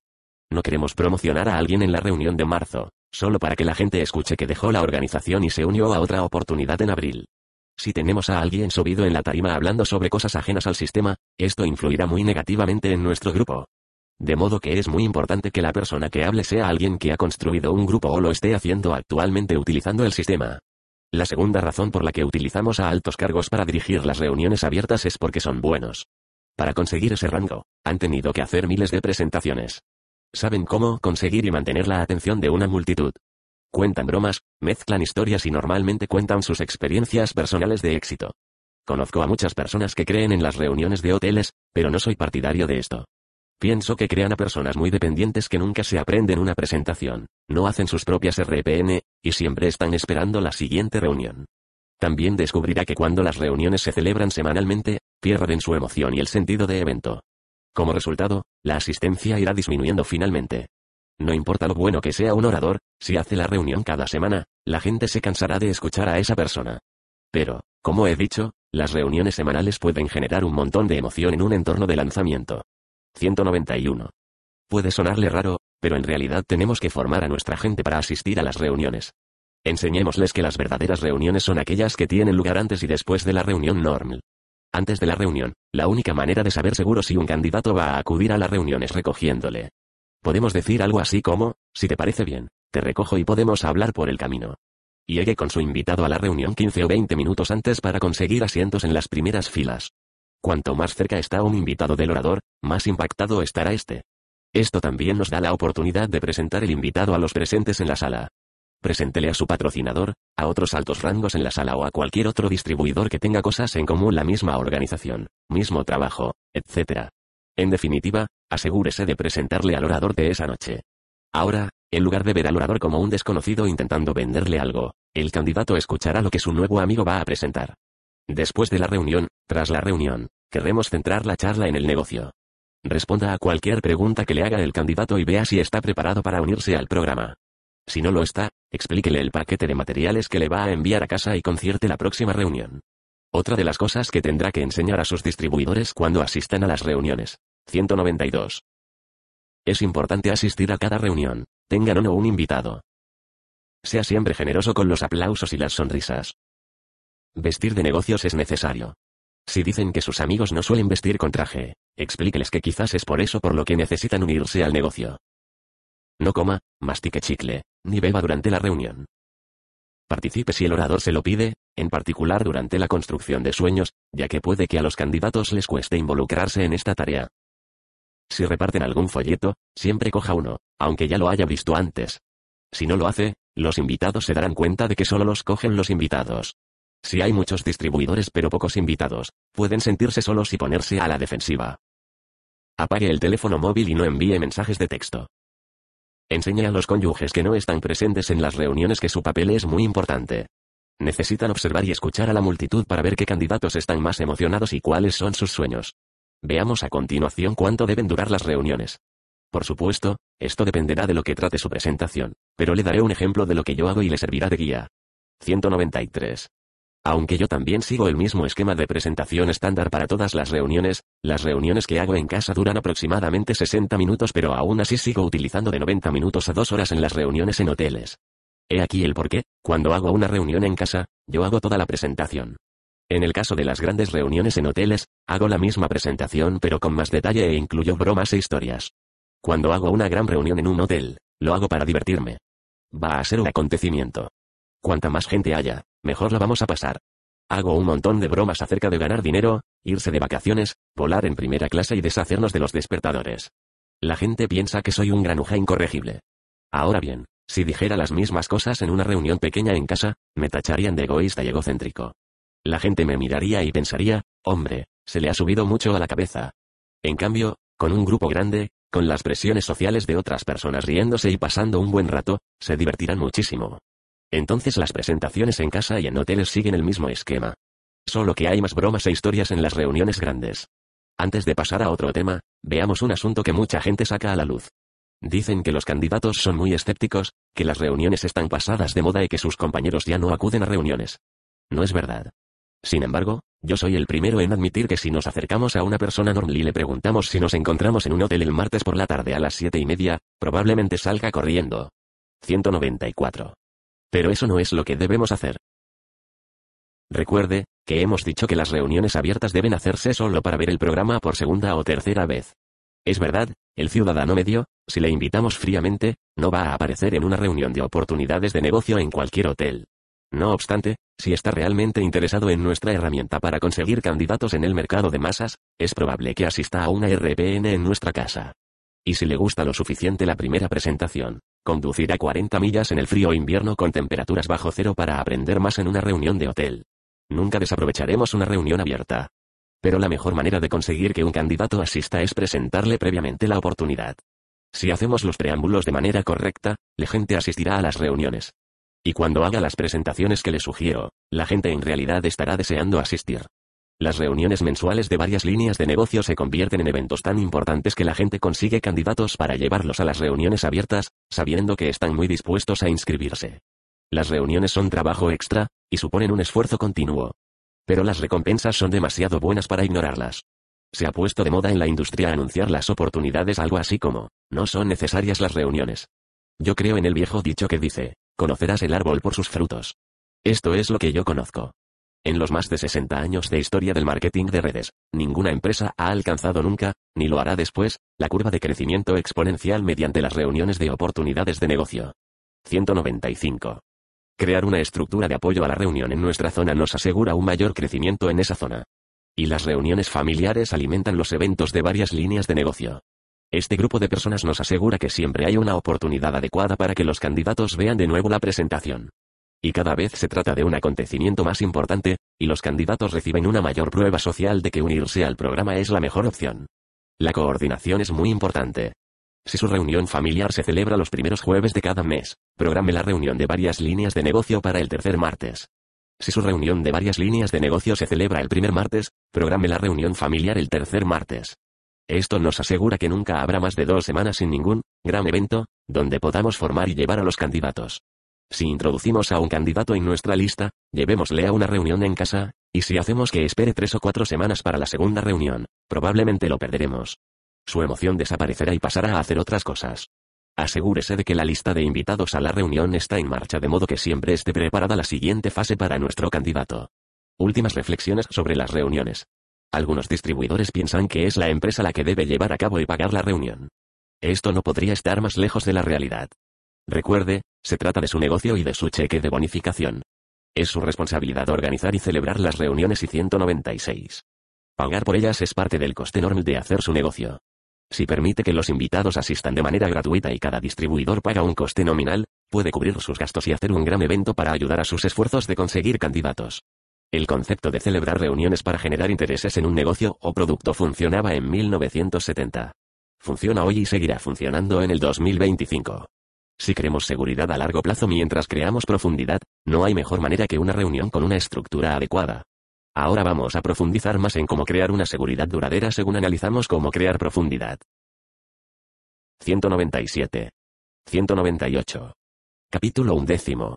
Cómo crear profundidad, por qué algunas personas crean organizaciones enormes y reciben ingresos residuales durante décadas, mientras que otros trabajan tremendamente para subsistir y recomponer las líneas cada pocos meses. La diferencia subyace entre construir líneas frente a dirigir líneas. La gente que construye líneas lo hace a través de los números. Su crecimiento se basa en acciones duplicables que crean un crecimiento constante. La gente que dirige líneas lo hace de manera exagerada y deben mantener ese entusiasmo implacablemente o sus abandonos serán mayores que el número de inscripciones mensuales. Construyendo bloques. Cuando construimos una línea, creamos unos cimientos y sistemáticamente construimos sobre esos cimientos, creando una estructura que resista a los desafíos. Construimos una línea con los bloques de construcción que hemos tratado hasta ahora. Cosas como celebrar RPN y reuniones de oportunidades de negocio, utilizando recursos de terceras personas, y asegurándonos de que todas nuestras estrategias siguen la fórmula para crear bienestar. Todas las decisiones se toman con respecto a cómo podrían duplicarse 10, 50 o 100 niveles por debajo. 199. Contrastémoslo con dirigir una línea. Esto lo vemos mucho en los adictos al MMN, que están constantemente revoloteando de un programa a otro, buscando su próximo negocio goloso. Harry Peso Pesado, descubre que muchos de sus distribuidores están dejando el negocio y su cheque se está viendo afectado. Y los ingresos garantizados que estaba recibiendo en su goloso negocio están a punto de desaparecer. Naturalmente, asume que el programa se ha estabilizado y empiezan a buscar el próximo, dulce. Comienza por decir que está disponible, y siempre habrá algún propietario ingenuo de alguna compañía que piensa que si contrata a Harry dará una vuelta a todo su equipo y pondrá a su empresa en el mapa rápidamente. Se celebran las negociaciones, se cierra el negocio y se hacen los pagos. Harry inmediatamente colocará anuncios en las revistas de oportunidades de negocios o empezará directamente una campaña de correo para conseguir nuevos candidatos. Su titular dice así, descubra por qué los pesos pesados se cambian a la empresa ABC. Súbase a el tren. Llame a su línea descendente, antes de que ellos le llamen a usted. Harry trabaja pegado al teléfono de 12 a 14 horas diarias, pasando por todos los usos horarios. Es una dieta constante de animación exagerada prometiendo beneficios y llegar a lo más alto. Las solicitudes. 200. Empiezan a llegar. No se ha desarrollado ninguna relación real, no se ha construido ningún bloque ni tampoco ninguna lealtad en la empresa o el producto. El 90% de las nuevas personas ni siquiera harán un segundo pedido. Cuando las ventas empiezan a dirigirse a otro lado, entonces Harry comienza otra vez todo el proceso. Incluso aquellas personas con buenas intenciones a menudo recurren a dirigir líneas de negocio, aunque normalmente no son conscientes. No entienden la duplicación y se frustran con la incapacidad de su gente para crecer. Entonces comienzan a patrocinar cada vez a más gente, apilando a unos encima de otros con la esperanza de motivarlos. Realizan campañas voraces con el fin de obtener un volumen a final de mes, intentando conseguir un rango superior. Incluso le pedirán a la gente que realicen pedidos extra para facilitarle ese ascenso. Probablemente tengan que hacer todas las presentaciones, organizar todas las reuniones y hacer la formación. Son los trituradores máximos del MMN, teniendo que hacer todo para su equipo. Si reducen la marcha, las cosas empezarán a desmoronarse. El imán de los famosos. He perdido la cuenta de las veces que he visto esto en los últimos 20 años. Una empresa contrata a un orador famoso, y el orador bien se une como distribuidor emprende su propia empresa. El resto de distribuidores se vuelven locos por el efecto masivo que tendrá en la inscripción de nuevos candidatos. Normalmente esto da lugar a importantes 201. Campañas en los medios de comunicación incitando a la gente a quedarse en un sitio pronto porque un flujo constante de nuevas personas se unirán a la empresa, basado en el efecto halo de esta celebridad. En el peor de los casos, lo promocionan con anuncios en televisión y se crean colaboradores que generan clientes. Miles de clientes empiezan a salir. Pero ¿qué sucede al final del día? El famoso no tiene ni idea del negocio y normalmente ni siquiera se molesta en hacer el trabajo necesario. En realidad, probablemente hayan engañado al portavoz para que crea que otros trabajarán con los principales conseguidos gracias a su nombre, y que el resultado le proporcionará unos ingresos residuales excelentes. dirigir una línea de negocio no tiene nada que ver con construir una organización de marketing multinivel a largo plazo. Pero la mayoría de la gente no se da cuenta de esto. Siguen corriendo en la rueda del hámster hasta que finalmente se cansan y abandonan. Entonces, o bien dejan el marketing de redes creyendo que no funciona o asumirán que no eligieron la empresa adecuada. En cualquier caso, es una tragedia. Gran parte de esta decepción proviene de la falta de conocimiento y formación en cómo se hace realmente este negocio. Antiguamente, cuando chicos como yo empezábamos en el negocio, era una simple ecuación imaginarse cómo asegurar las líneas de negocio y construir profundidad. Todos trabajábamos en programas jerárquicos y era un proceso sencillo. Hoy en día, con todos los planes binarios, de matrices e híbridos que existen, las cosas están un poco menos claras. Pero al final del día, sigue consistiendo en duplicar y formar líderes. 202. Asegurar una línea de negocio. Entonces, la gente diría que no deberíamos dejar una línea de negocio hasta que no hayamos conseguido de 3 a 5 niveles por debajo o hasta que esa línea de negocio se haya roto. De hecho, nunca deberíamos dejar una línea de negocio. No obstante, nuestro papel cambiará. Al principio, nos veremos involucrados en el quehacer diario de construir una línea de negocio, trabajando con los nuevos miembros en su curso de formación de inicio rápido, ayudándoles con las presentaciones iniciales y enseñándoles los conocimientos básicos. A partir de aquí, evolucionaremos a la fase de orientación. Ahora, ya hemos terminado con el quehacer diario de construir la línea de negocio pero representamos un papel mucho más importante, pedir consejo al líder de la línea de negocio todos los meses. Veremos con más detalle estos consejos en el próximo capítulo. Produced by Por ahora, Audiobooks debemos saber qué es en esta fase realmente cuando el crecimiento debe empezar a despegar en esa línea de negocio. Por último, el rango más alto de la línea de negocio deberá evolucionar hacia un rango superior. En este punto, puede que los consejos ya no sean necesarios. Entonces evolucionaremos hacia una presencia más motivada para la línea de negocio. Somos el ejemplo vivo de alguien que lo ha conseguido, y solo por ser quien somos y donde estamos motivamos a los demás en la organización. Probablemente seamos el orador invitado una o dos veces al año en las reuniones de varias líneas de negocio en sus zonas, y podremos aparecer como 203. Invitado de honor en otras grandes reuniones familiares organizadas incluso por estos distribuidores. Siempre apoyaremos la línea de negocio en alguna de estas calidades. Iremos pasando de formación a dar consejos cuando los conocimientos básicos sean bajos y pasaremos de dar consejos a motivar una vez que la línea de negocio sea segura. Por segura, me refiero a que la línea de negocio esté, horneada, y genere beneficios reales. Incluso si dejáramos de trabajar para esa línea de negocio, continuaría creciendo y nos reportaría beneficios pasivos. Esto solo sucede cuando tenemos los suficientes líderes clave en la línea de negocio. La razón por la que la mayoría de la gente fracasa en el marketing de redes es porque fallan al identificar y al trabajar con líderes. Les preocupa el número de personas de su grupo o su volumen y fallan en localizar a líderes. Trabajan en los niveles de pago, en muchos casos, con los miembros personales de su equipo. Para tener éxito en los niveles más altos del MMN, debemos saber identificar y trabajar con líderes, sin importarnos en qué nivel se encuentran. De hecho, la mayoría del tiempo que pasamos cuando estamos creando profundidad, trabajaremos fuera de nuestro rango de pago. Este es el único modo real para asegurar las líneas de negocio. Trabajar en profundidad con personas patrocinadas en los niveles más bajos de nuestra organización genera seguridad. Trabajar a lo ancho con nuestros suscriptores personales genera ingresos. Necesitamos a ambos para crear unos buenos ingresos pasivos. Pero debemos asegurar primero y construir 204. Después, pidamos consejo para asegurar las líneas de negocio. Así podremos dedicarnos más a nuestra habilidad para inspirar o motivar. Una vez hayamos asegurado las líneas de negocio, tenemos la posibilidad de dejar de trabajar y recoger nuestros ingresos residuales o abrir nuevas líneas de negocio para ampliar nuestros ingresos. Que no le engañen los grandes volúmenes o el número de distribuidores en una línea de negocio. Los volúmenes grandes y los números se consiguen fácilmente dirigiendo líneas de negocio. Asegurémonos de que nuestros números provienen de los fundamentos de construir bloques. Dar ejemplo como líder. Nuestra primera obligación en el negocio es tener éxito. Y después, por supuesto, nuestra segunda obligación hacer que tengan éxito todas aquellas personas que tengamos debajo. La mayoría de la gente confunde esto. La verdad es que no podemos enseñar a nadie cómo conseguir un alto cargo hasta que no lo hayamos alcanzado nosotros. No basta con pensar que si conseguimos que un puñado de gente tenga éxito, nosotros tendremos éxito también. Suena bien, pero no funciona. La realidad es que debemos tener éxito nosotros primero. Así que debemos concentrarnos en nuestro arranque explosivo en un principio, avanzar en el plan de compensación y aconsejar a la gente a lo largo del camino. En cada paso moldeamos su conducta y les enseñamos cómo llegar al siguiente nivel. Nunca haga nada por un distribuidor si lo puede 205. Hacer el mismo. Su trabajo es conseguir dejar de trabajar. Su meta debería ser crear un equipo hasta que ganen al menos unos ingresos de 5.000 dólares al año lo más rápido posible.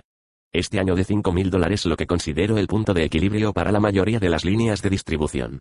Necesitarán esa cantidad para comprar sus materiales de marketing, financiar sus programas de desarrollo personal y asistir a los eventos. Una vez que consigamos que lleguen a este nivel, no les supondrá ningún gasto trabajar en el negocio, y todo lo que hagan a partir de ese punto les generará beneficios. Y dado que pueden asistir a más eventos y trabajar en su crecimiento personal, tiene lugar la única dinámica más importante del proceso, se convierten en líderes. La gran mayoría no patrocinaremos a altos rangos, sino que haremos que salgan de nosotros. Este es el proceso que estábamos buscando.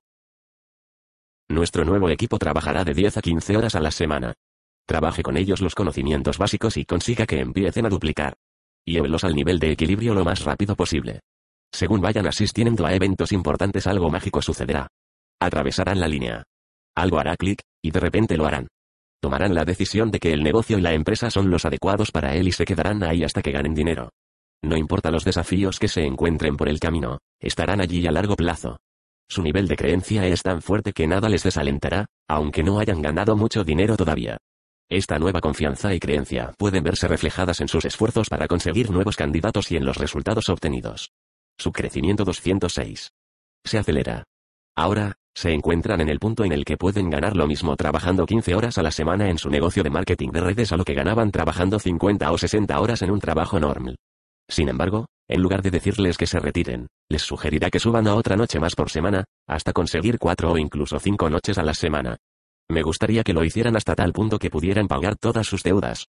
Esa es una de mis metas para los nuevos miembros de mi equipo, hacer que paguen todas sus deudas lo antes posible. De modo que voy a alentarles para que sigan con sus trabajos incluso después de haber igualado los ingresos. Así doblarán sus ingresos. Tienen su salario normal en su trabajo y además tienen en los mismos ingresos de su negocio de marketing de redes.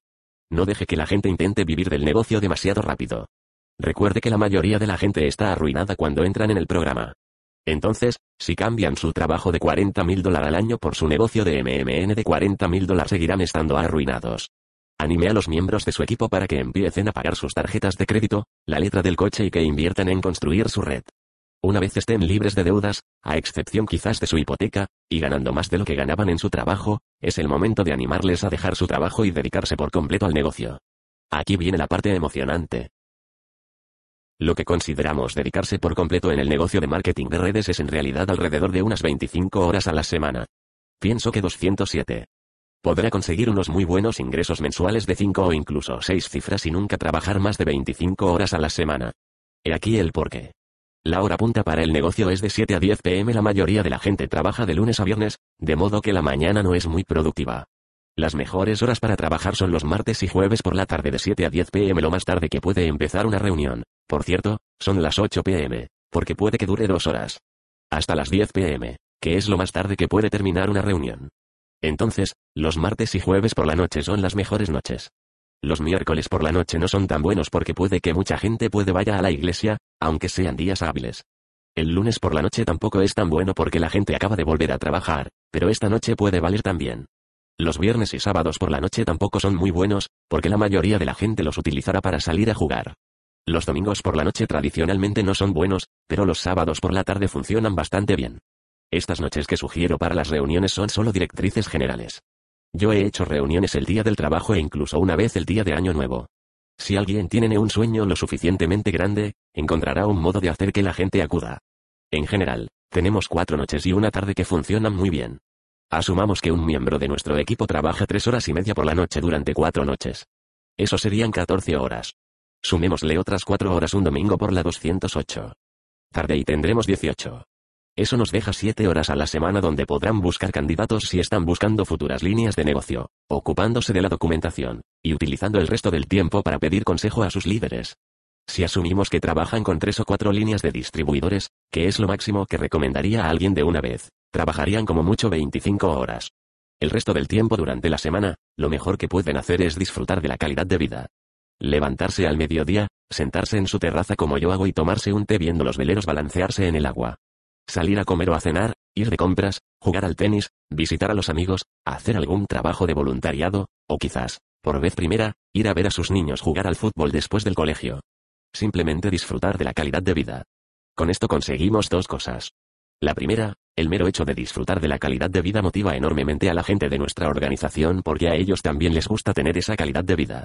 Y vivir bien también atrae a un buen número de buenos candidatos, porque ven la calidad de vida, la armonía y el equilibrio que hemos conseguido y también lo desean.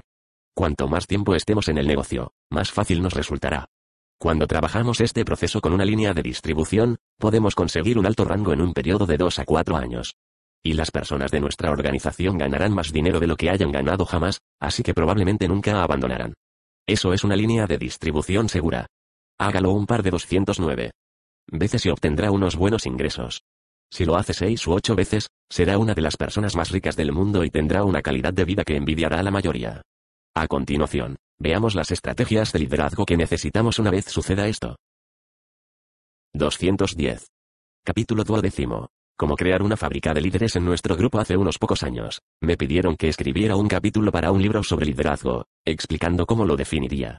Mi definición fue la siguiente, el liderazgo es la capacidad para liderar a personas que están dispuestas a hacer cosas que normalmente no harían. En el ámbito militar, un líder puede hacer que las tropas salgan de una trinchera y carguen contra el campo enemigo. En el entorno empresarial, un líder puede capacitar a un empleado a emprender una acción inmediata para salvar una cuenta importante. Un líder en el marketing de redes puede inspirar a alguien a superar sus miedos y hablar delante de un grupo de personas o simplemente hacer que un nuevo distribuidor le compre su primer traje o corbata. En cada caso, normalmente la persona no emprendería estas acciones, pero por voluntad propia las haría de todos modos, en concreto gracias a la influencia del liderazgo de su líder.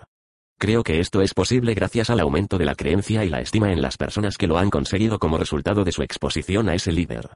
El líder ha hecho mucho más que demostrar sus habilidades de liderazgo y cualidades. Él o ella ha ayudado a desarrollar un crecimiento positivo en los individuos que lideran. 211.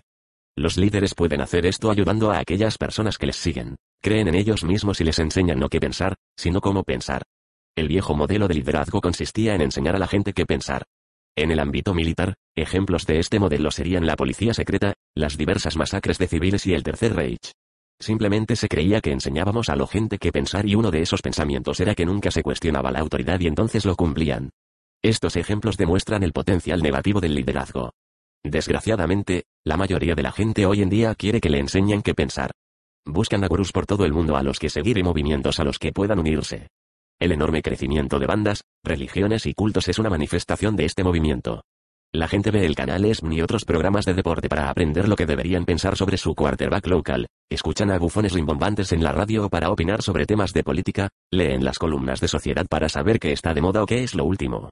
El sistema educativo en todo el mundo se desarrolla gracias a las instituciones que enseñan a las personas cómo pensar en lugares que diseminan hechos para recordar. Aunque este entorno existe, los auténticos líderes no lo explotan. Eligen cuidadosamente a la gente que van a liderar y eligen solo a aquellas personas que están interesadas en pensar por sí mismas. Crean situaciones donde la gente desarrolla habilidades para resolver problemas, fomentan el pensamiento y hacen que crean en sí mismos. Los auténticos líderes no desarrollan la creencia de la gente en el líder, desarrollan la creencia en aquel que les sigue. Los líderes fomentan el crecimiento de la confianza y la estima en aquellos que les siguen. Les ayudan a pensar de manera independiente. Esta libertad 212 de pensamiento y nueva confianza provoca en los seguidores una habilidad de liderazgo propia. Los líderes engendran más líderes, la prueba real del liderazgo. Hemos comentado que la mayor causa de abandono en el marketing de redes es su fracaso al identificar y trabajar con los líderes de su organización. Del mismo modo, necesitamos identificar y trabajar con los líderes de nuestra línea de patrocinadores. Son nuestra mejor fuente de ayuda. Cuando nos asociamos con los líderes de nuestra línea de patrocinadores, mostramos los rasgos de liderazgo que desarrollarán más líderes en nuestro grupo, ya que ellos duplicarán el mismo proceso hacia abajo en el grupo. Nuestro objetivo es crear una fábrica de liderazgo, donde cada mes una nueva cosecha de líderes está preparándose el camino en el plan de compensación. Probablemente el papel de liderazgo más importante que vayamos a representar sea moldear la conducta adecuada para que nuestro equipo la emule. Y esto se hace mejor si les enseñamos el negocio tal y como usted, y ellos, lo hacen. Demostremos las acciones adecuadas y hagamos que nuestra gente las estudie, las lleve a cabo y las enseñe, todo de manera simultánea. En lugar de hacer sesiones de formación sobre cómo hacer reuniones en casa, vaya al cuarto de estar de su distribuidor y haga reuniones para él. No forme a la gente en conferencias a tres, haga conferencias a tres con ellos. Orientación mensual. Este es el proceso mensual que hacemos con nuestros líderes y futuros líderes de nuestra organización 213. Para hacer que sigan creciendo constantemente. Así funciona la orientación. Supongamos que somos director de bronce en nuestra empresa y el siguiente rango es director de plata. pediremos consejo al director de plata en nuestra línea de patrocinadores. Entonces, una vez que seamos director de plata, si nuestro patrocinador sigue siendo director de plata, ya no le pediremos más consejos. En su lugar, acudiremos a su patrocinador, que es el director de oro. Tal y como hemos comentado anteriormente, si queremos saber cómo llegar a ser director de oro, tendremos que hablar con alguien que ya lo haya conseguido. Si queremos ser director de diamante, pediremos consejo a un director de diamante. Pediremos consejo a nuestra línea ascendente en el siguiente rango por encima de nosotros. Esto nos asegura que todos tienen a alguien para pedir consejo, y también que los rangos más altos no tienen a miles de personas pidiéndoles consejo. Del mismo modo que funcionan las líneas de patrocinadores, trabajaremos con nuestros líderes inmediatamente por encima, los cuales trabajan con los líderes que están justo por encima suya. En el caso de que estemos en una línea de patrocinio con un nivel o dos en el mismo rango que nosotros, subamos en la organización y encontraremos a alguien que estará dispuesto a trabajar con nosotros. Hay que tener en cuenta que porque nuestro patrocinador tenga el mismo rango que el nuestro no significa que sea un mal líder o que no conozca el negocio.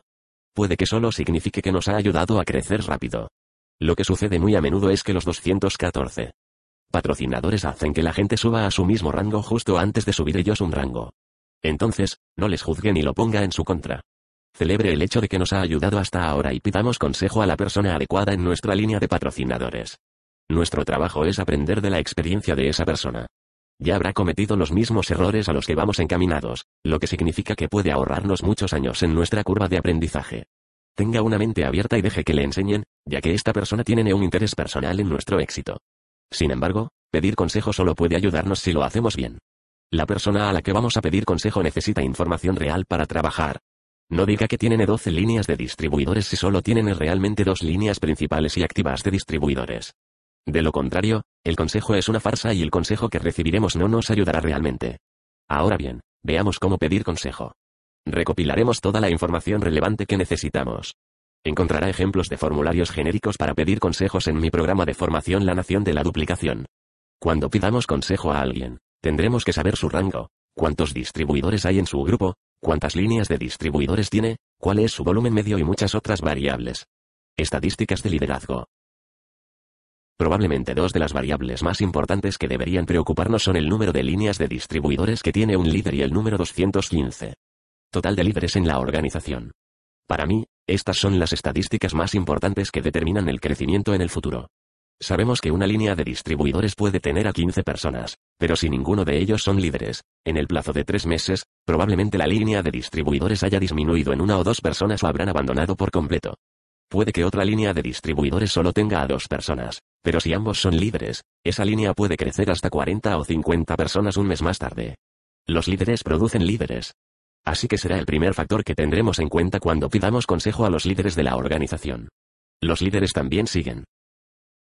El último asunto que necesitamos plantear sobre el liderazgo es la importancia de honrar y seguir el sistema en nuestra organización. Los grandes líderes saben que también hay un momento para seguir a alguien. Dado que los líderes son muy decididos, esto puede suponer un reto. Pero el sistema debe permanecer sagrado con nosotros como líderes. Si cambiamos el sistema, aunque solo sea ligeramente, estaremos enviando un mensaje a la organización que está bien cambiar el sistema. Entonces, el siguiente nivel también lo hará, y cuatro niveles por debajo ya no existirá el sistema.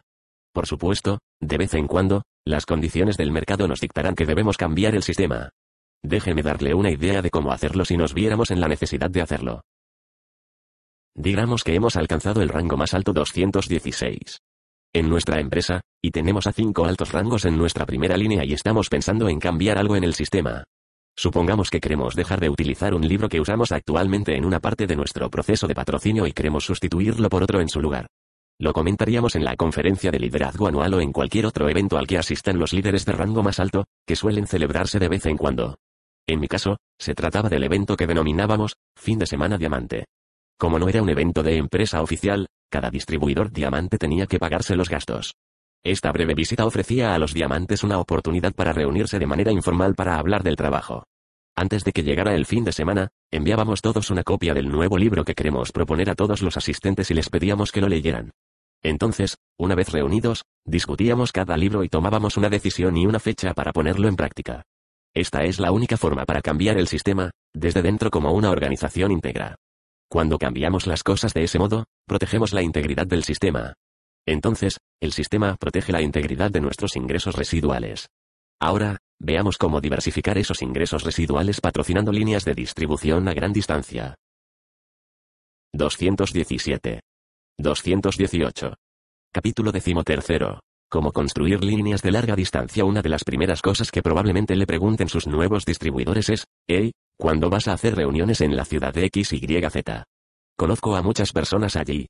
Esta es la mentalidad de un escapista.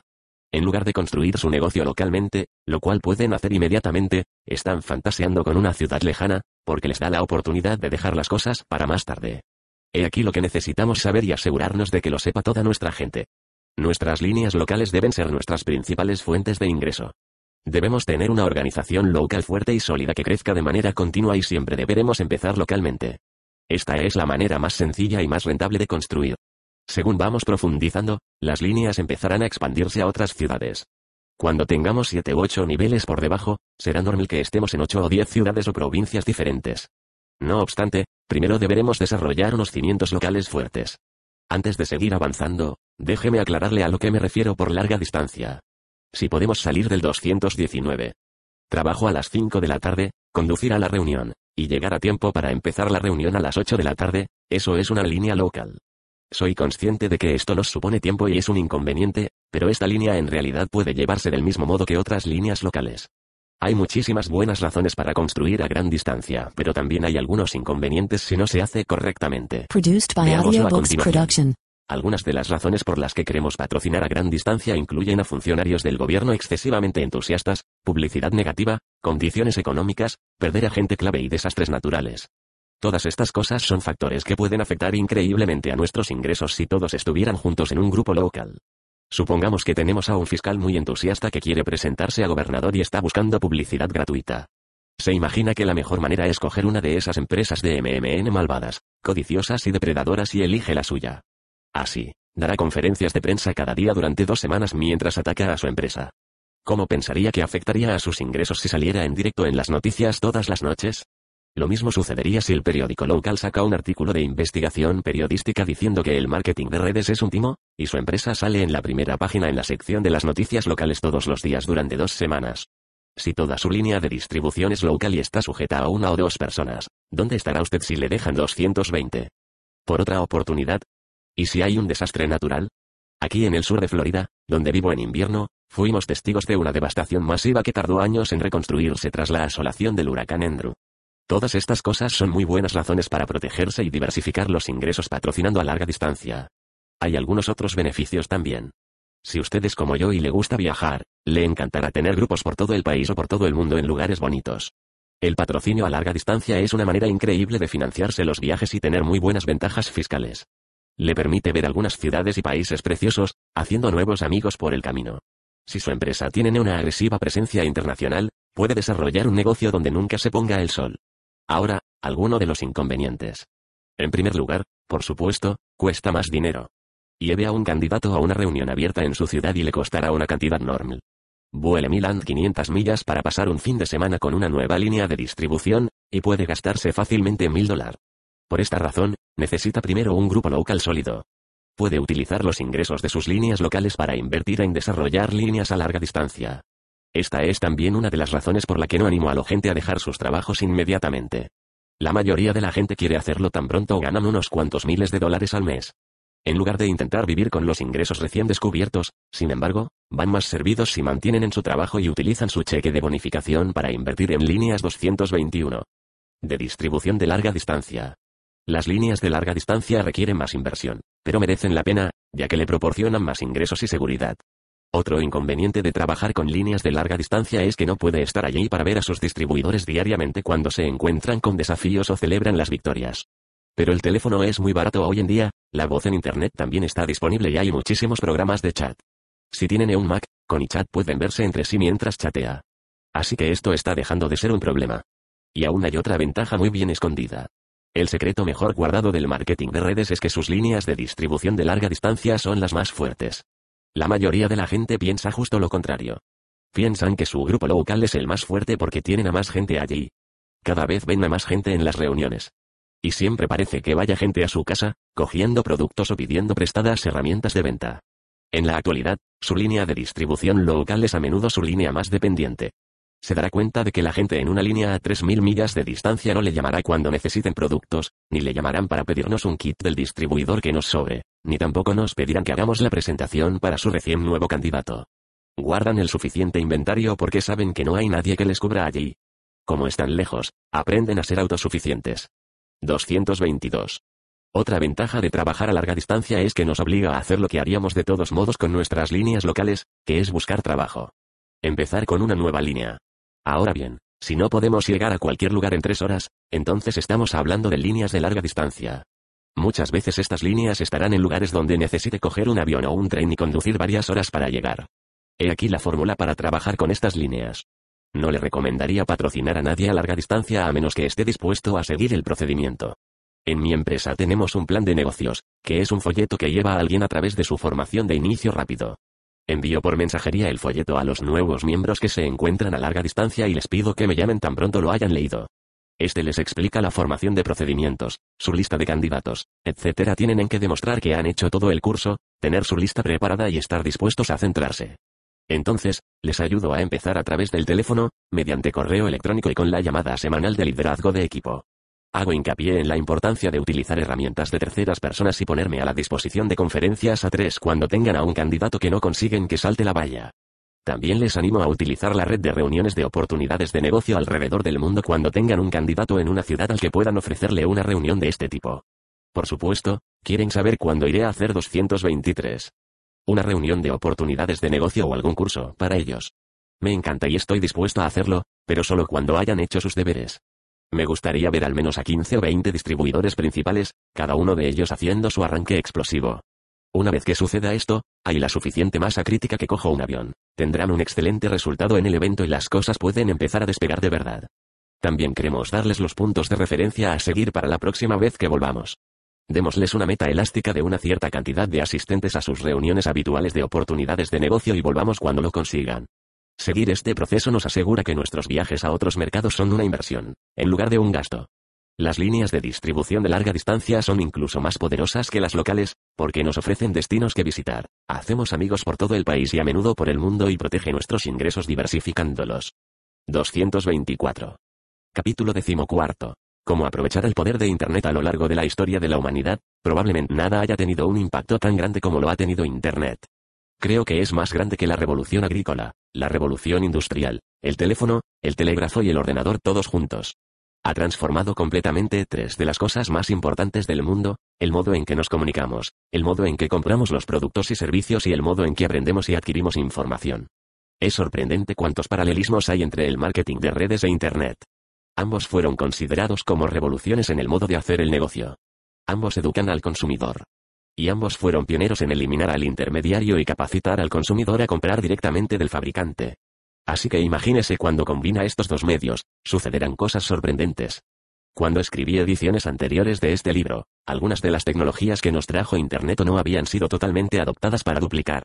Sin embargo, la tecnología ha avanzado tan rápido y ha sido aceptada de manera tan general que ha habido tantos desarrollos que pueden ayudarnos a que nuestro 225 negocio crezca y se duplique al mismo tiempo. Veamos a continuación algunas de las maneras para conseguirlo. Comunicación. El correo electrónico ha sido elegido el método de comunicación para grandes grupos de personas. Incluso abuelas de 90 años envían fotos de sus nietos por correo electrónico, de modo que duplica muy bien como herramienta de comunicación para estar en contacto con los tuyos. El número de personas que no utilizan el correo electrónico es hoy en día tan pequeño que es insignificante. La mayoría de empresas de MMN tienen una base de datos de correos electrónicos y envían anuncios a su equipo de manera regular. Es inmediato, fácil y barato. Formación. Todavía seguimos haciendo un curso de liderazgo para nuestro equipo, pero lo ponemos online al mismo tiempo. Esto permite a todo el mundo poder hacerlo sin pagar tarifas de larga distancia. También hacemos videoconferencias mensuales de formación del producto, todo a través de Internet. Al igual que el correo electrónico, la tecnología ha avanzado tan rápido que la duplicación ya no supone un problema. Los problemas de ancho de banda se han solucionado y todo el mundo puede acceder a las presentaciones online con solo un clic del ratón. Podemos tener salas privadas abiertas y presentar un chat de invitados en algunos sitios. Podemos reunir a nuestro grupo y dejar que hagan preguntas a un distribuidor de alto cargo. Utilice estas salas o el 226. Servicio de chat para comunicarse con sus líneas de distribución en el extranjero. Por supuesto, Skype también está disponible pero personalmente pienso que falla un poco la calidad del sonido, y parece crear interferencias en las conferencias. Un servicio que utilizo mucho estos días es Gotomeeting.com. También tenemos una página web muy amplia que mantenemos para nuestra organización. Tiene material de audio de formación, vídeos, descargas de PDF del plan de negocio y otros documentos. También la utilizamos para colgar los próximos eventos en directo de formación y la red mundial de reuniones de oportunidades de negocio. Hemos empezado a colgar nuestras reuniones en directo por todo el mundo. Antes de dejar la formación, debería conocer la página www.networkmarketingteams.com. Es una página web genérica de MMN donde se venden mis otros recursos de formación. Participo en artículos así como también escribo en el blog de éxito del MMN.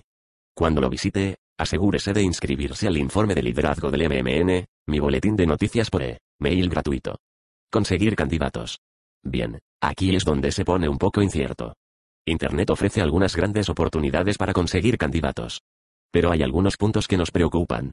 El punto número uno es el maremoto de idiotas del MMN que hay en Internet, enviando spam a la gente, colgando mensajes repugnantes en todos los foros posibles, salas de chat y en páginas de contactos y, en general, haciendo que sean un incordio. Internet es un gran lugar para conocer a gente y hacer nuevos amigos. Sabemos de anteriores capítulos 227, que la mejor manera de conseguir candidatos es conocer gente y hacer nuevos amigos. Pero hay un modo correcto y otro erróneo de hacerlo. Las mismas reglas del medio físico también se aplican en el ciberespacio. Si su estrategia es conocer gente en la cola del supermercado e inmediatamente soltarles nuestra oportunidad, no vamos a impresionar a la gente. Tampoco es diferente si asaltamos a alguien que acabamos de conocer en una sala de chat. Así no le demostramos ningún respeto o preocupación a la otra persona y parecemos desesperados. Que obviamente lo estamos. Para tener éxito en Internet tenemos que aproximarnos a nuestras relaciones online del mismo modo que lo haríamos con los demás. Salga y vaya a conocer a nuevas personas. Según vaya haciendo amigos, añádalos a su lista de candidatos. Entonces, cuando sea el momento de abrir un par de nuevas líneas, coja su lista de candidatos, elija a los mejores y abórdelos de manera profesional. Puede descubrir los mejores lugares para conocer gente online del mismo modo que lo hace en la calle. Vaya allí donde pueda encontrar a gente que tenga cosas comunes con usted. AOL, Yahoo y MSN tienen comunidades o subgrupos de gente con intereses similares. Encontrará grupos de gente que colecciona sellos hasta fanáticos de coches, bailarinas de baile del vientre o jugadores de racquetball. Únase a las comunidades que le interesan. A continuación, veamos las páginas actuales independientes que se dedican a sus intereses. Simplemente haga una búsqueda con una palabra clave 228. De sus aficiones y probablemente encontrará cientos de sitios. Lo más probable es que haya muchos que ya ha visitado. Busque aquellos que tengan características de comunidad como salas de chat, grupos de noticias y tablones de anuncios. Entonces participe. Ofrezca información, comience un diálogo y conozca gente. Desarrollará relaciones online que podrán convertirse en más duraderas. Del mismo modo que hacemos cuando no estamos conectados, llegará el momento en que tenga sentido hablarles a nuestros amigos de nuestra oportunidad. Web 2.0 y las redes sociales. Probablemente la mayor explosión en Internet ha sido la llegada de las redes sociales y las páginas de contenido creado por el usuario tales como Mispace, Facebook y YouTube. Estos sitios también son excelentes para conocer gente. Al igual que los otros sitios que hemos mencionado, los utilizaremos para buscar amigos y desarrollar relaciones, no para verles como un universo global de víctimas que podemos asaltar con nuestros mensajes para conseguir candidatos. El segundo serio problema que mencionaba antes es que la gente tiende a ver estas opciones online como sustitutos para llevar a cabo los conocimientos básicos. Internet no sustituye las reuniones cara a cara, el contacto visual, y al contrario de lo que pueda leer, no podemos construir un gran grupo sentándonos en casa en bata y zapatillas. Acerquémonos a estos sitios para lo que son. 229. Un lugar para conocer gente y desarrollar relaciones. Entonces, según vayamos desarrollando estas relaciones, de manera natural nos iremos encontrando a gente que esté interesada en nuestros productos y en nuestra oportunidad. Vea estos sitios únicamente como otra manera de conocer gente y amplíe su mercado cercano, no lo utilice para colgar anuncios de nuestras páginas para conseguir candidatos. Yo patrocino a mucha gente al mes gracias a las relaciones que he desarrollado online. Ahora bien, lo interesante es que ni siquiera tengo una página web para ello. Y he sido la persona que más ha ganado en mi empresa durante los últimos dos años y medio. Hay gente en mi empresa que gasta miles de dólares en crear páginas web, y ganan una parte de lo que yo gano. Así que no creo que sea necesario tener una página web para ser un distribuidor de MMN. Ahora bien, mi empresa, como muchas otras, ha colgado una página general con versiones duplicadas para los miembros de equipo individuales. Si su empresa tiene esta opción, adelante utilícela. Pero si no la tiene, que aún puede seguir trabajando bien con su cuenta de correo electrónico y quizás con una página para su equipo. Eso es la única cosa que hicimos como equipo y que nos funcionó bien. Colgamos una página con un corto material de audio y un vídeo grabado de una reunión de oportunidad de negocio. Cuando trabajamos con gente a larga distancia, simplemente les enviamos el link a esa página y hacemos el seguimiento una vez la vean. La clave está en hacer que las cosas sean simples y duplicables. Lo que nos lleva a otro peligro con el que debemos tener cuidado. La semana pasada ofrecimos un pequeño curso 230. En uno de nuestros eventos importantes sobre cómo utilizar las redes sociales para ampliar nuestro mercado cercano. Recibí un mensaje de uno de mis directores diamante que desde ese momento no ha parado de ser bombardeado con mensajes de su equipo acerca de dónde alojar su página, cómo poner los respondedores automáticos, la mejor manera de hacer un blog y otras preguntas por el estilo. No queremos que utilicen ninguno de estos. Les recomendamos que se creen algunos perfiles en Mispace, Facebook y quizás algunas pocas páginas especiales en el ámbito de sus hobbies. La otra página que está pegando fuerte ahora es Twitter. Esencialmente es un microblog donde podemos escribir mensajes de hasta 140 caracteres. Me parece más dirigido a los negocios y la gente está abierta a los mensajes de negocios. Pero al igual que en otros sitios, si espera que la gente le siga, sus anuncios deberán ser interesantes, ofrecer valor y no machacarles con mensajes de venta detestables. Cuando configuramos nuestra presencia en las redes sociales, asegúrese y hágame una solicitud de amigo en Facebook y Mispace. Mira también el grupo de dominio del MMN que tengo en Facebook. Puede seguirme en Twitter en http twitter.com randigaje. Balance, Internet puede ayudarle en la comunicación y en la formación para que sea más productivo. Puede ser muy útil para ampliar su mercado cercano. Pero si se pasa más de 20 minutos al día trabajando en su negocio online, probablemente sea demasiado. He aquí mi regla, el tiempo que pasa visitando páginas y grupos sobre sus aficiones e intereses no cuentan entre las 10 a 15 horas a la semana que necesita para crear su negocio. Es como si quedara con 231. Sus amigos para tomar café y charlar sobre cómics, libros de ciencia ficción o carreras de aventura. Bien, si durante la conversación con esos amigos le expresan una necesidad y sabemos que nuestro negocio puede ayudarles a satisfacer esa necesidad, podemos cambiar al modo de ayuda. Al igual que no contaremos esa pausa del café como horas de trabajo, tampoco contaremos las horas que nos pasamos navegando por la red y hablando con la gente mientras hacemos negocio. Dicho todo esto, Internet está cambiando el modo en que hacemos negocios. Conseguir candidatos, la comunicación y la formación serán cada vez más fáciles gracias al poder de la red. Pero no deje que le saque de sus principios fundamentales. 232. Capítulo decimoquinto. Cómo desarrollar su recurso más importante. Virtualmente cada persona en el mundo tiene la habilidad de crear una organización de marketing de redes enorme. Aún así la mayoría de la gente nunca lo hará. Ahora bien, esto puede parecer una locura. Porque si somos realistas, ¿quién no querría ser su propio jefe, ponerse el horario de trabajo, elegir a la gente con la que quiere trabajar, tener un potencial de ingresos ilimitado e irse a la cama cada noche sabiendo que lo que hace capacita a los demás. Entonces, ¿por qué no lo hace todo el mundo? Creo que es porque no están dispuestos a hacer el trabajo necesario ellos mismos que les permitiría aceptar el éxito. Dicho de otro modo, no permitirán que se conviertan en una persona de éxito. Incluso antes de empezar este proyecto, sabía que ningún libro de marketing de redes sería completo si no trataba el asunto del desarrollo personal. Su red crecerá igual de rápido que usted lo haga. Esta lección la aprendí por las malas. A menudo bromeo con el público en los seminarios diciéndoles que me metí en este negocio por tres razones. Uno, ganar dinero. Dos, ganar dinero. Tres, ganar dinero. 233. Ellos no paraban de reír, pero no estaba bromeando. Entré en el negocio únicamente porque lo vi como la única oportunidad de hacerme rico. Y, entonces, empecé mi carrera con el entusiasmo de un mercenario para ganar muchísimo dinero. Cada acción que emprendía la calculaba para ganar dinero. Como resultado, no gané nada. No me daba cuenta en ese momento, pero mi enfoque egoísta y mi mentalidad cerrada alienaban a la gente y evitaban que ganara dinero. Lo que recibí a cambio fue un montón de frustración y rechazo e incluso menos dinero en el banco, lo que, afortunadamente, al final, acabó siendo mucho mejor. La ausencia total de éxito me hizo ser más humilde y finalmente llegué a la conclusión de que podía aprender de los demás. O, lo más importante, que no tenía otra elección si quería tener éxito en el negocio. Quería aprender cuál era el secreto para construir un negocio, que sabían ellos que yo no sabía. Era muy desconcertante al principio. Parecía que cada líder con el que hablaba tenía una teoría diferente de llevar el negocio. Algunos hacían reuniones, otros lo hacían por correo, otros solo lo hacían cara a cara, y otros se centraban únicamente en la venta al por menor. Solo después de haber estudiado muchísimo aprendí que la mayoría de la gente en realidad no quería contar lo que les hacía tener éxito. Y, lo más importante, me di cuenta de que habían logrado su propia marca de éxito, y no la que yo estaba buscando. Estas personas tenían lo que yo consideraba grandes ingresos en ese momento, pero ninguno de 234. Ellos parecía estar retirado o recibir verdaderos ingresos residuales. La mayoría de ellos tenían excelentes cheques de bonificación pero trabajaban de 10 a 14 horas al día. Esta revelación me hizo comprender la importancia de la verdadera duplicación y al final conseguí crear mi propio sistema duplicable. Pero crear el sistema no fue la razón principal de mi éxito, ni tampoco el éxito de aquellas personas que siguieron mi sistema. El éxito en este negocio proviene de algo mucho más profundo, algo que aprendí de todos los líderes de los que había sido amigo. Aunque todos parecían tener un enfoque diferente con respecto al negocio, descubrí una cosa en común en todos ellos, la pasión por aprender, el desarrollo personal y el crecimiento personal. Estas personas escuchaban programas de audio, leían libros y acudían a seminarios. Utilizaban cierta parte del día para su desarrollo personal. Y parecía que cuanto más éxito tenían, más tiempo dedicaban a su desarrollo personal. Este nuevo concepto me asombraba, no había ido a un seminario en mi vida. Ni siquiera sabía que existían. Leía novelas de misterio y libros de política, pero no tenía ni idea de que había una categoría tal de libros de autoayuda.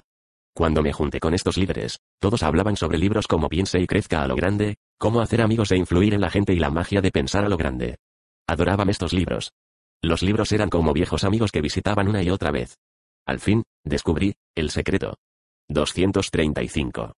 Esto era lo que todos los líderes, todos con teorías diferentes, tenían en común.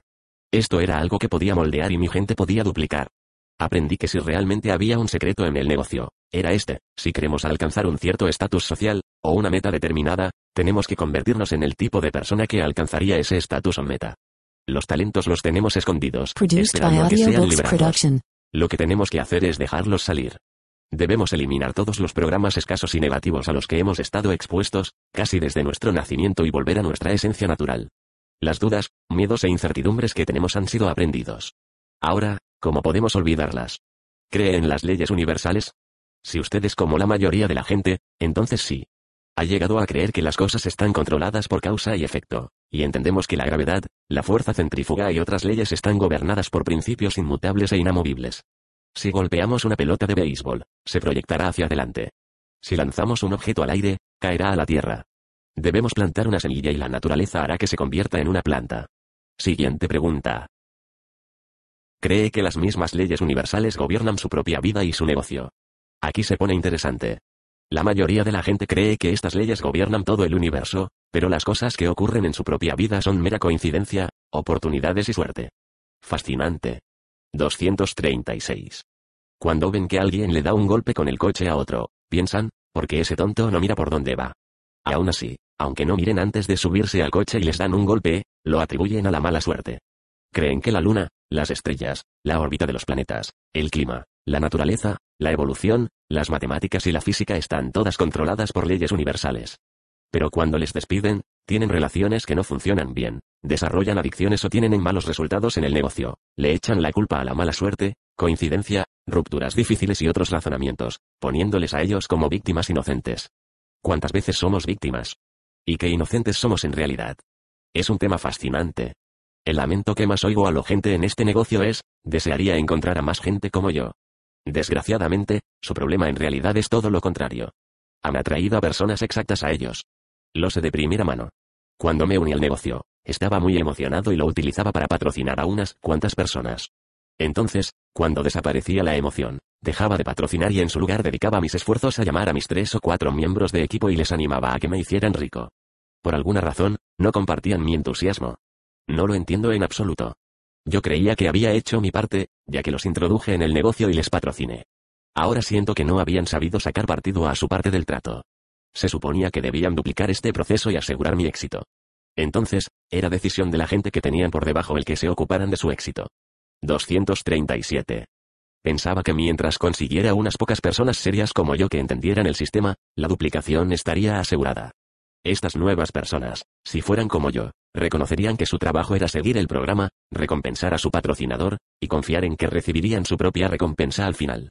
Toda mi estrategia se basaba en dos elementos, miedo y derecho. El miedo era mi miedo al rechazo y al fracaso, ambos impedían que me acercara a alguien que tuviera un éxito moderado.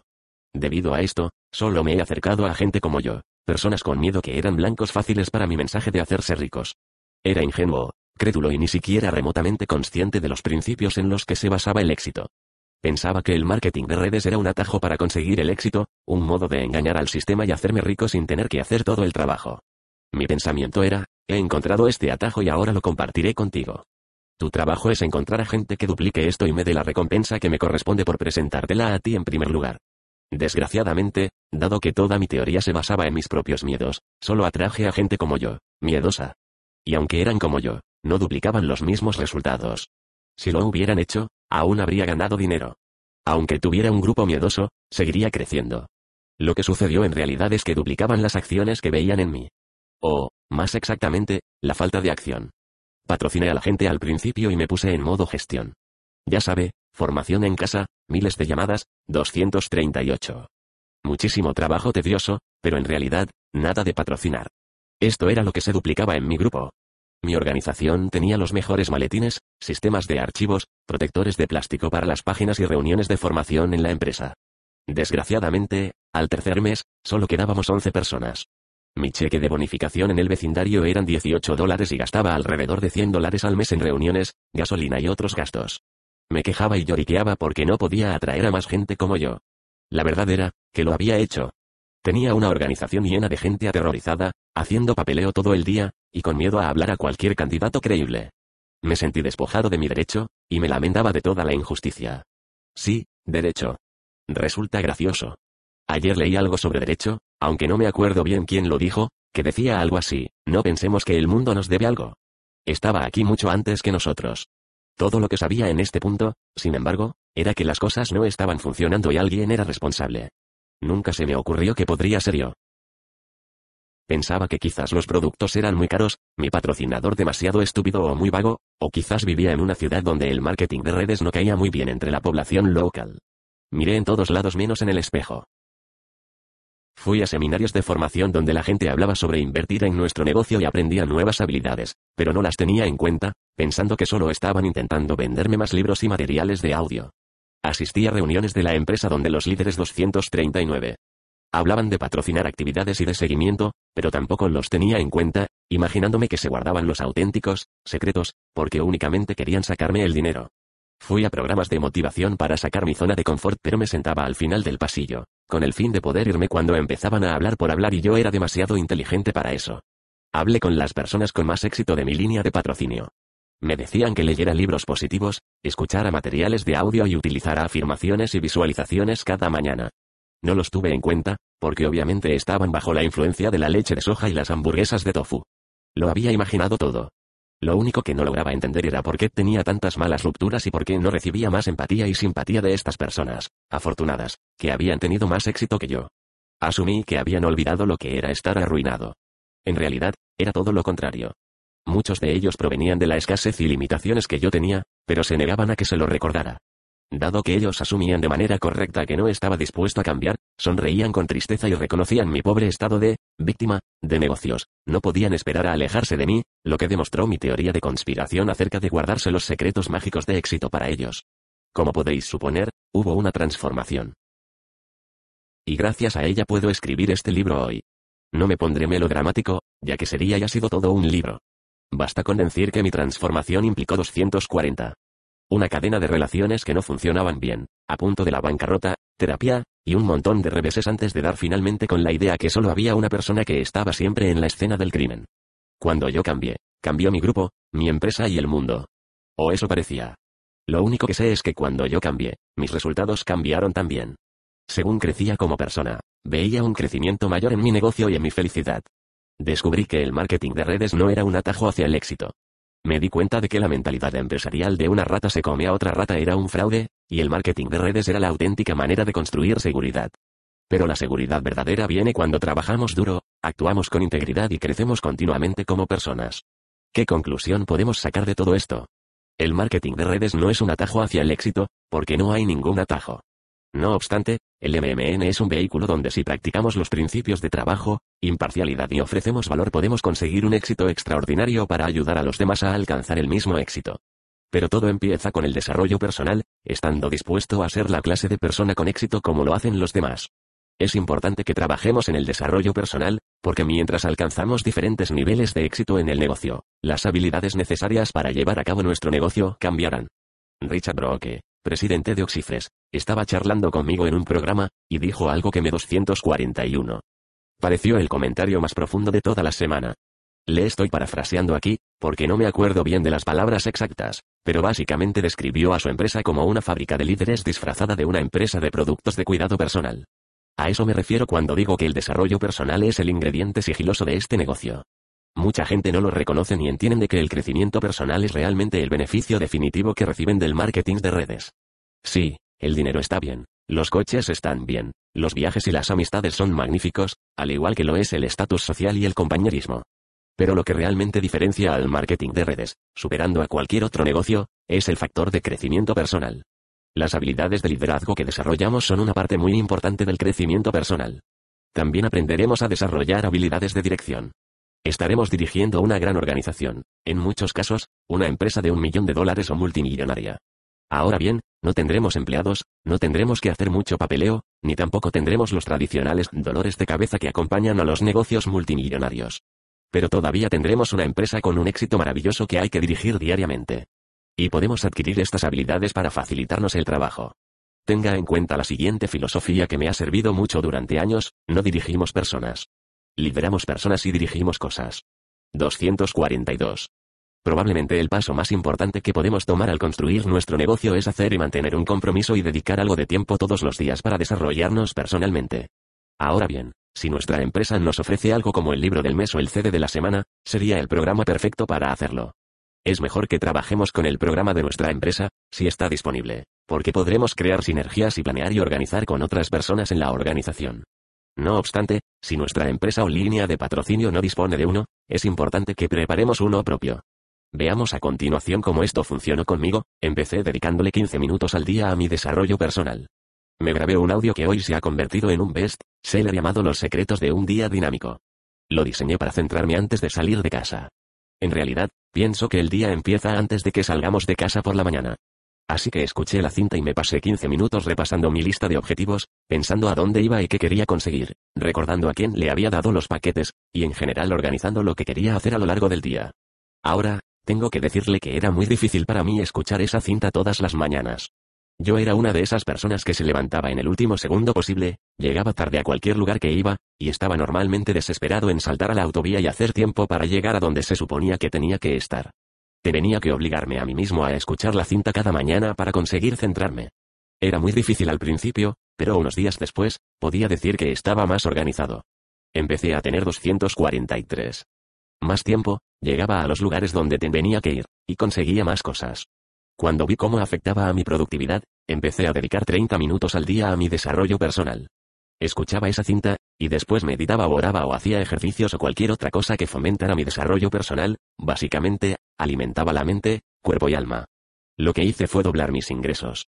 Era mucho más productivo, tenía más confianza en mí mismo y tenía un gran sentido del propósito de que algo mágico estaba pasando lo que supuso para mis ingresos, mis relaciones y mi espiritualidad, y para cualquier otra parte de mi vida me hicieron crecer mucho más rápido. Hoy en día, a menudo me tomo una hora o más para desarrollarme personalmente. No respondo al teléfono, no abro la puerta, no compruebo mi correo. Paso 30 minutos ejercitando el corazón, que también me sirve como oración y meditación. Entonces hago un poco de ejercicio, leo el Daily Word y posiblemente hago algunos estiramientos. El resultado es que no interactúo con la gente hasta que tengo la conciencia en el punto más alto. Una vez ahí, sucede algo interesante. Según voy por el mundo, atraigo a personas que tienen el mismo nivel de conciencia. Mientras que en el pasado, cuando era una víctima, siempre atraía a personas con mentalidad de víctima, y ahora que tengo una conciencia más alta, atraigo a personas que tienen una conciencia alta también. Básicamente, lo que hice con este programa de desarrollo personal fue superarme a mí mismo. No era 244. Feliz con la persona en la que me había convertido, así que trabajé en mí cada día, de manera consistente y persistente. Solo un poco, para ser un poco mejor cada día. Creo que me llevó alrededor de dos años, pero era una persona totalmente nueva. Entonces, a partir de ese punto, me convertí en una persona completamente nueva al año siguiente. Y a partir de ahí, sentía que con seis meses más, me superaría completamente otra vez. Descubrí que el crecimiento personal empieza a crecer de manera exponencial, al igual que nuestra red. Según vamos creciendo personalmente, nuestra red crece al mismo tiempo. Si aprendemos a hablar otro idioma, mejorará nuestra red. Si estudiamos yoga, ayudará a nuestro negocio. Si hacemos cursos de educación continua sobre matemáticas o carpintería o tejemos cestas, ayudará a nuestro negocio. Cualquier cosa que hagamos que nos saque de nuestra zona de confort nos hará una persona más fuerte, mejor y, por lo tanto, tendremos un negocio más fuerte y mejor. Yo utilizo las mañanas para mi desarrollo personal. Puede que a usted le guste hacerlo por las noches, o puede que le guste dividirlo. A mí las mañanas me funcionan mejor, porque me motiva a salir y ser productivo cada día. Haga lo que le funcione mejor. Me llevó un tiempo aprender que el éxito no viene al cambiar a las personas de nuestra organización, cambiar nuestra línea de patrocinio o cambiar de empresa. El éxito viene al cambiarse a uno mismo. Le gustaría tener una organización creciente, dinámica y capacitada. Es fácil. Simplemente conviértase una persona creciente, dinámica y capacitada. 245. 246. Capítulo decimosexto. Resumiendo, me gustaría compartir mis pensamientos sobre cómo juntar todas estas piezas y salir a construir una red enorme, su máquina de dinero multinivel. Pero antes de hacerlo, me gustaría compartir algo más, lo que yo denomino, ¿qué es lo que no quieres hacer para tener éxito? Es un artículo muy irónico que escribí hace unos años y que fue publicado en su momento en la revista Upline bajo el pseudónimo Idnaregak. Recibí más respuestas a este artículo que a ningún otro de los que había escrito hasta entonces. Algunos lectores avispados se dieron cuenta del nombre del autor leído al revés, y me llamaron, me escribieron o me mandaron faxes para expresar su agradecimiento y regocijo. El artículo ha sido impreso al menos en cinco o seis publicaciones comerciales diferentes. Aunque es triste, algunos lectores lo vieron como una verdad como un templo. Están tan atados a los adictos al MMN y al síndrome de buscar la siguiente oportunidad, que simplemente no saben que hay otra manera de hacerlo.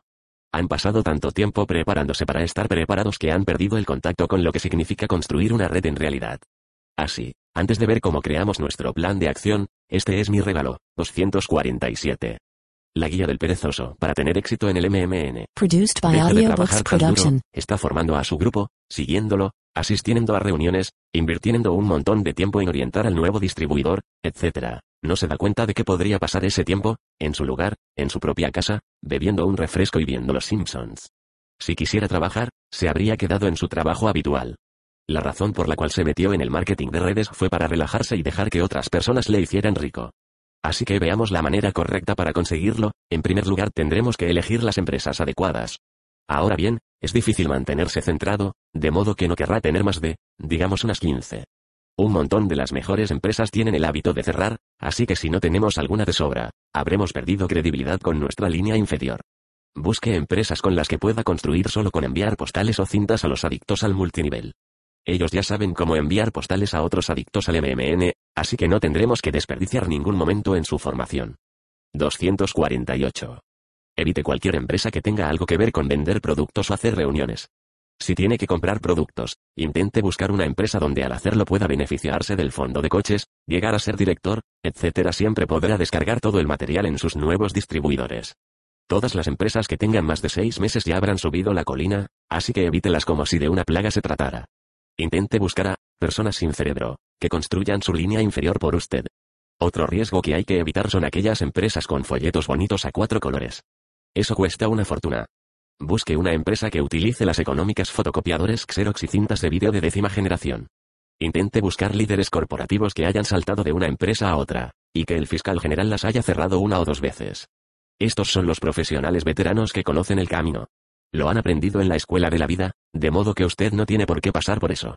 Una vez tengamos esta cartera de empresas elegida, es el momento de empezar la fase de análisis. 249. Este es un momento muy importante para su negocio, así que no se precipite. Básicamente, lo que haremos aquí será revisar detenidamente cada programa. Entonces, vea todos los vídeos, escuche todos los materiales de audio, y asista a todos los cursos. Lea todos los libros del, Gramal, y todo lo de Tim Sales y Randy Gage. Ahora que estamos muy versados en la industria, empiece a analizar su plan de marketing. Calcule todos los porcentajes para asegurarse de que la empresa no ha cometido ningún error. Después, imagine lo que podría ganar con 10.000 personas en su línea inferior. Haga lo mismo con 20.000, 30.000 y así hasta llegar a un millón de personas. Ahora, piense en un plan para conseguirlo. Ejemplo, enviamos 100 postales. 75 personas se unen al programa. Cada una de ellas envía 100 postales al mes siguiente y 75 personas se unen al programa también. Así tendremos 5.700 distribuidores al final del segundo mes. El tercer mes, se repite el proceso y tendremos 40.000 y así sucesivamente. Ahora calcule el volumen que tendría si todos vendieran 30 dólares en productos. Después, hágalo con 50 dólares, después con 75 dólares y así sucesivamente. 250. Deduzca un pequeño porcentaje por los vagos que no quieren trabajar y podrá conseguir una cantidad muy aproximada de lo que podría ganar. Llame a su patrocinador y vea si él ha patrocinado a alguien por debajo de usted. Una vez que lo hemos analizado, pontificado y meditado adecuadamente durante al menos tres meses, es el momento de pasar a la fase de preparación. En primer lugar, salga a la calle y alquile la oficina más grande que encuentre. Alquile también algunos muebles ostentosos. Intente encontrar la misma mesa y silla que utilizaba Black Carrington en Dinastia. Queremos hacer ver a la gente que vamos en serio para tener éxito. No se ponga nervioso con los gastos, recuerde las proyecciones de ingresos que tenemos en el papel. Si su cónyuge le está haciendo pasar por un momento difícil, explíquele que este no es otro de esos negocios. Este es diferente. De todos modos, le haremos callar cuando nos vea en nuestro nuevo Bentley. Coloque algunos diplomas, títulos, placas y otros indicadores sociales por la oficina. Haga saber a la gente que el marketing de redes no es para los vagos normales, C. 251. Necesita ser un profesional con experiencia como nosotros. Además, es agradable cuando nuestra línea inferior nos idolatra como a un héroe. Otro paso importante en el proceso de preparación es la conservación del kit del emprendedor. Nunca se salte este paso. Elija cualquier marca a ver y no se decida por imitaciones baratas de refuerzos blancos, y ponga uno delante y otro detrás en cada agujero y en cada página de su carpeta. Asegúrese de no olvidar ninguna página o podría caerse, entonces, ¿qué haríamos? Una vez hemos puesto los refuerzos, envuelva cada página del kit con fundas de plástico. De lo contrario nunca sabremos cuándo el trago del café de alguien podría hacer que nuestra carrera de marketing diera un frenazo en seco. Una vez protegido el kit del emprendedor, podemos empezar a imprimir papeles y sobres de carta, tarjetas de visita, postales, etc. Cómprese un nuevo maletín, una abcenda, un afilador de lápices eléctrico y hágase con un nuevo armario. Consiga un gran archivador y una grapadora, y compre un ordenador para hacer su boletín de noticias. No queremos que la gente le vea 252. Conduciendo esa vieja batidora, así que alquile un Lexus con el que se arreglará hasta que reciba su bonificación de coche de empresa. Si todo esto afecta a los impuestos sobre los ingresos de su cónyuge, utilice las tarjetas de crédito. Recuerde, ocúltelo hasta que lo consiga. A continuación, estudiaremos la presentación de nuestro patrocinador y le buscaremos los puntos débiles. Crearemos nuestra propia presentación única y especial que podremos cambiar semanalmente. También, prepare materiales de audio, folletos y atriles propios. Siempre hay mejores que los de la propia empresa, y nos permite ejercitar nuestras habilidades creativas. Es importante que apliquemos este ejemplo. Queremos líderes, no ovejas. Cuando hayamos completado estas primeras fases, solo entonces estaremos preparados para hablarle a los demás sobre nuestro negocio. Si intentamos patrocinar a alguien antes de completar este proceso que dura alrededor de 4 a 6 meses, podrían hacerle una pregunta que no puede responder y habríamos perdido credibilidad. Desgraciadamente, una vez lleguemos a esta fase, puede que muchas de las empresas que teníamos hayan cerrado. Pero no se preocupe, para eso tenemos las otras empresas. 253. Ahora ya estamos preparados para la fase postales a desconocidos. No se lo diga a sus amigos, vecinos o familiares. Son todos escépticos y perdedores. Además, piense en el tiempo que le llevaría enseñarles. Déjeles ver el dinero que va a ganar en un par de meses y vendrán arrastrándose a usted, rogando unirse al programa. Prepare una lista de personas serias y bien formadas adictas al MMN y envíeles esas 100 postales. Cuando se inscriban los 75 distribuidores, ya puede pasar a la fase de promoción exagerada. Ya que estos pesos ligeros no entienden todo el concepto como nosotros, es importante mantenerles motivados. Haga algunas copias de grandes cheques de aquellos que han ganado mucho dinero y báselos por delante de sus narices. El mayor problema con el que nos encontraremos es que la mayoría de estas personas son holgazanes y personas que normalmente dejan las cosas para más tarde. Quieren analizar todo al máximo cuando deberían estar en la calle ganando dinero. Piensan que el dinero crece en los árboles, no se dan cuenta de que hay que ganarlo. Llámeles cada día y compruebe si han patrocinado a alguien. Hágales saber que si quieren ganar mucho dinero, será mejor que muevan el culo. A final de mes, llame a 254. Todo el mundo para recordarles que tienen que hacer un pedido o no conseguiremos un cheque. Dígales que si no se atienen a las instrucciones, tenemos un nuevo distribuidor solo con enviar una carta. Si la mayoría de su equipo no produce, puede significar una de dos cosas. Los programas han alcanzado su cima y están en el punto más alto o estos no eran los programas tan buenos merecedores de alguien de nuestro calibre. Sea lo que sea, es el momento de dejar a esos pavos y empezar a buscar el siguiente chollo. Deje que los perdedores trabajen esos programas que suponen tiempo, dinero y compromiso, un ganador como usted no necesita esas cosas. Solo salga a la calle y hágase rico. No desearía que fuera tan fácil. Bien, la verdad es que este negocio tampoco es tan difícil. No es fácil, pero es sencillo. Si tenemos un gran sueño, nos dejamos formar y estamos dispuestos a dedicarle de 10 a 15 horas a la semana, realmente podemos tener éxito en el marketing de redes. Usted podrá tener un doctorado o haber dejado el instituto como yo. Puede tener una saludable pensión de guerra, o puede que tenga que pedir prestado el dinero para empezar, como hice yo. 255.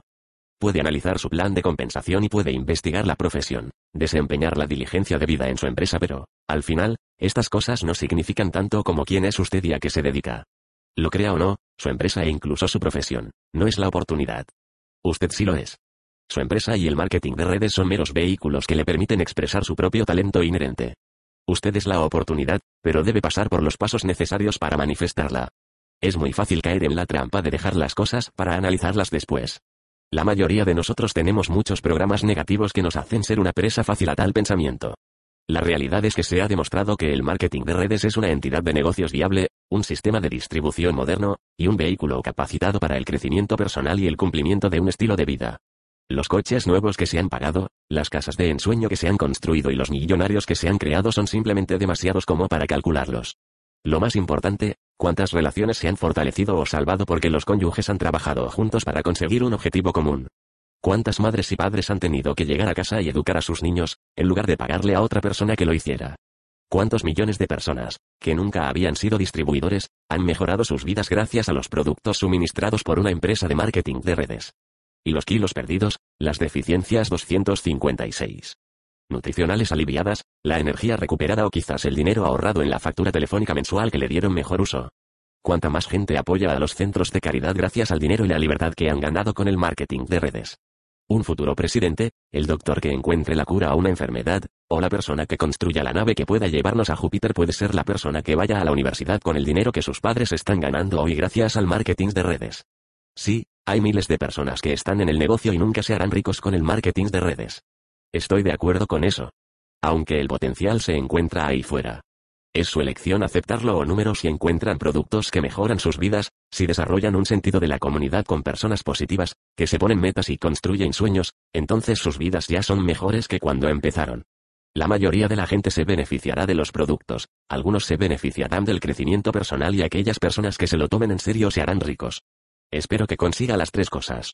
Esta es la razón por la que escribí este libro. Para compartir y devolver, de la mejor manera que conozco, por todas las cosas buenas que he recibido. Realmente puede construir una organización enorme, capacitada y que crezca de manera exponencial si sigue los pasos concretos descritos en este libro. El marketing de redes y los sistemas que imparto no son productos desconocidos. Funcionan. En todas partes. He hecho reuniones de, cómo empezar, en Skopje, Macedonia. He dirigido institutos de liderazgo 257. En Zagreb, Croacia, he impartido seminarios de formación en Sydney, Australia y he celebrado reuniones de oportunidades de negocio en Ljubljana, Eslovenia. Millones de personas lo han hecho. Millones de personas lo están haciendo. Los principios son los mismos en todas partes. Van más allá de las culturas, situaciones económicas e incluso del tiempo. El poder de un sueño es la fuerza más increíble que puede utilizar la humanidad. Generadores eléctricos, plantas de energía nuclear e incluso la bomba atómica se quedan pequeños en comparación. Los únicos obstáculos que pueden pararle son los que ve en el espejo cada mañana. Lo que hace falta es hacer tres inversiones en uno mismo. En primer lugar, invierta en un compromiso. Un compromiso que realmente merezca la pena el éxito y que haremos lo que sea necesario para conseguirlo. En segundo lugar, invierta en su tiempo. Por supuesto, no es fácil encontrar de 10 a 15 horas a la semana. Si lo fuera, todo el mundo lo haría. Pero si se dice a sí mismo, lo haré cuando salga del colegio, o, tendré tiempo después de las vacaciones, está siendo negativo y mintiéndose a usted mismo. Si realmente cree que merece la pena, actúe ahora. Sé que encontrar el momento implica sacrificio. Pero hacer un sacrificio durante dos o cuatro años, a cambio de una vida llena de libertad, es una inversión muy buena en mi libro. Hágame un favor, nunca ponga a sus niños como excusa para no hacer el negocio. Utilíceles como la 258. Razón para hacer el negocio. Merecerá la pena perder una noche más a la semana con ellos durante dos años a cambio de estar con ellos todos los días y asistir a todas las reuniones de Lampa, juegos del colegio, partidos de fútbol y pequeños partidos de liga después de eso. Y por favor, no use su espiritualidad como excusa para no hacer el negocio. Se lo tengo que decir. Yo me perdí algunas tardes en la iglesia y algunos domingos también, cuando estaba en la carretera trabajando a larga distancia. Yo hacía mi propio servicio. Porque, en mi fe, creemos que no hay nada de espiritual en ser pobre. De hecho, enseñamos que ser pobre es un pecado. Pienso que su creador quiere que tenga salud, sea feliz y próspero. Es su derecho de nacimiento. Yo ahora tengo prosperidad porque elegí diferentes opciones a lo largo del camino. ¿Y sabe qué? Presto servicio en las reuniones de mi iglesia, he sido el presidente del consejo de administración y pago más diezmo que la mayoría de la gente. Porque no utilicé mi identidad espiritual como una excusa para no actuar, sino más bien, como una razón para actuar. En tercer lugar, invierta su dinero, no creo que encuentre una recompensa o devolución más desproporcionada sobre una inversión en cualquier negocio hoy en día de lo que es posible con el marketing de redes. Pero aún así tenemos que invertir algo. Necesita materiales para construir su negocio, necesita materiales para desarrollarse personalmente, y tiene que asistir a eventos. Si no tienen el dinero suficiente, venda la televisión. Probablemente estará mejor sin ella, y si usted no invierte en sí mismo, ¿quién lo hará? Otra reflexión sobre la inversión. Por favor, no 259. Viva de su negocio si quiere un gran negocio.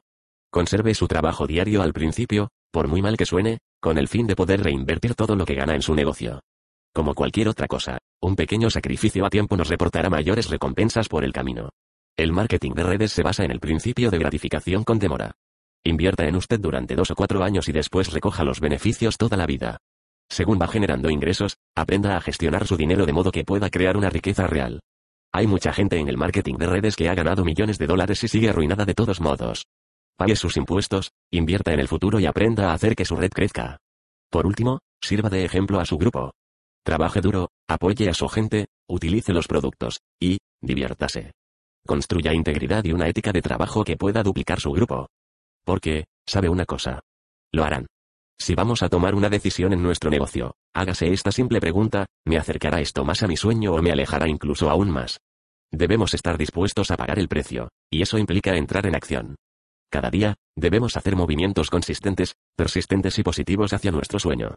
Si tenemos paquetes de información en circulación, practicamos el desarrollo personal, asistimos a los eventos y dejamos que nos enseñen, realmente viviremos nuestros sueños. No escribí este libro para desafiar sus sueños, sino más bien para ayudarle a cumplirlos. Y ciertamente 260. Tampoco lo escribí para hacerle cambiar, sino para compartir con usted lo que he aprendido con el fin de que pueda descubrir y ver quién es realmente. Disfrute el recorrido, amigo. Está a punto de subirse a una alfombra mágica llena de desafíos, aventura y crecimiento. Disfrute del viaje. Fin del libro. Si te ha gustado, regálanos un like y suscríbete para enterarte de las novedades. Hasta pronto. Produced by Audiobooks Production.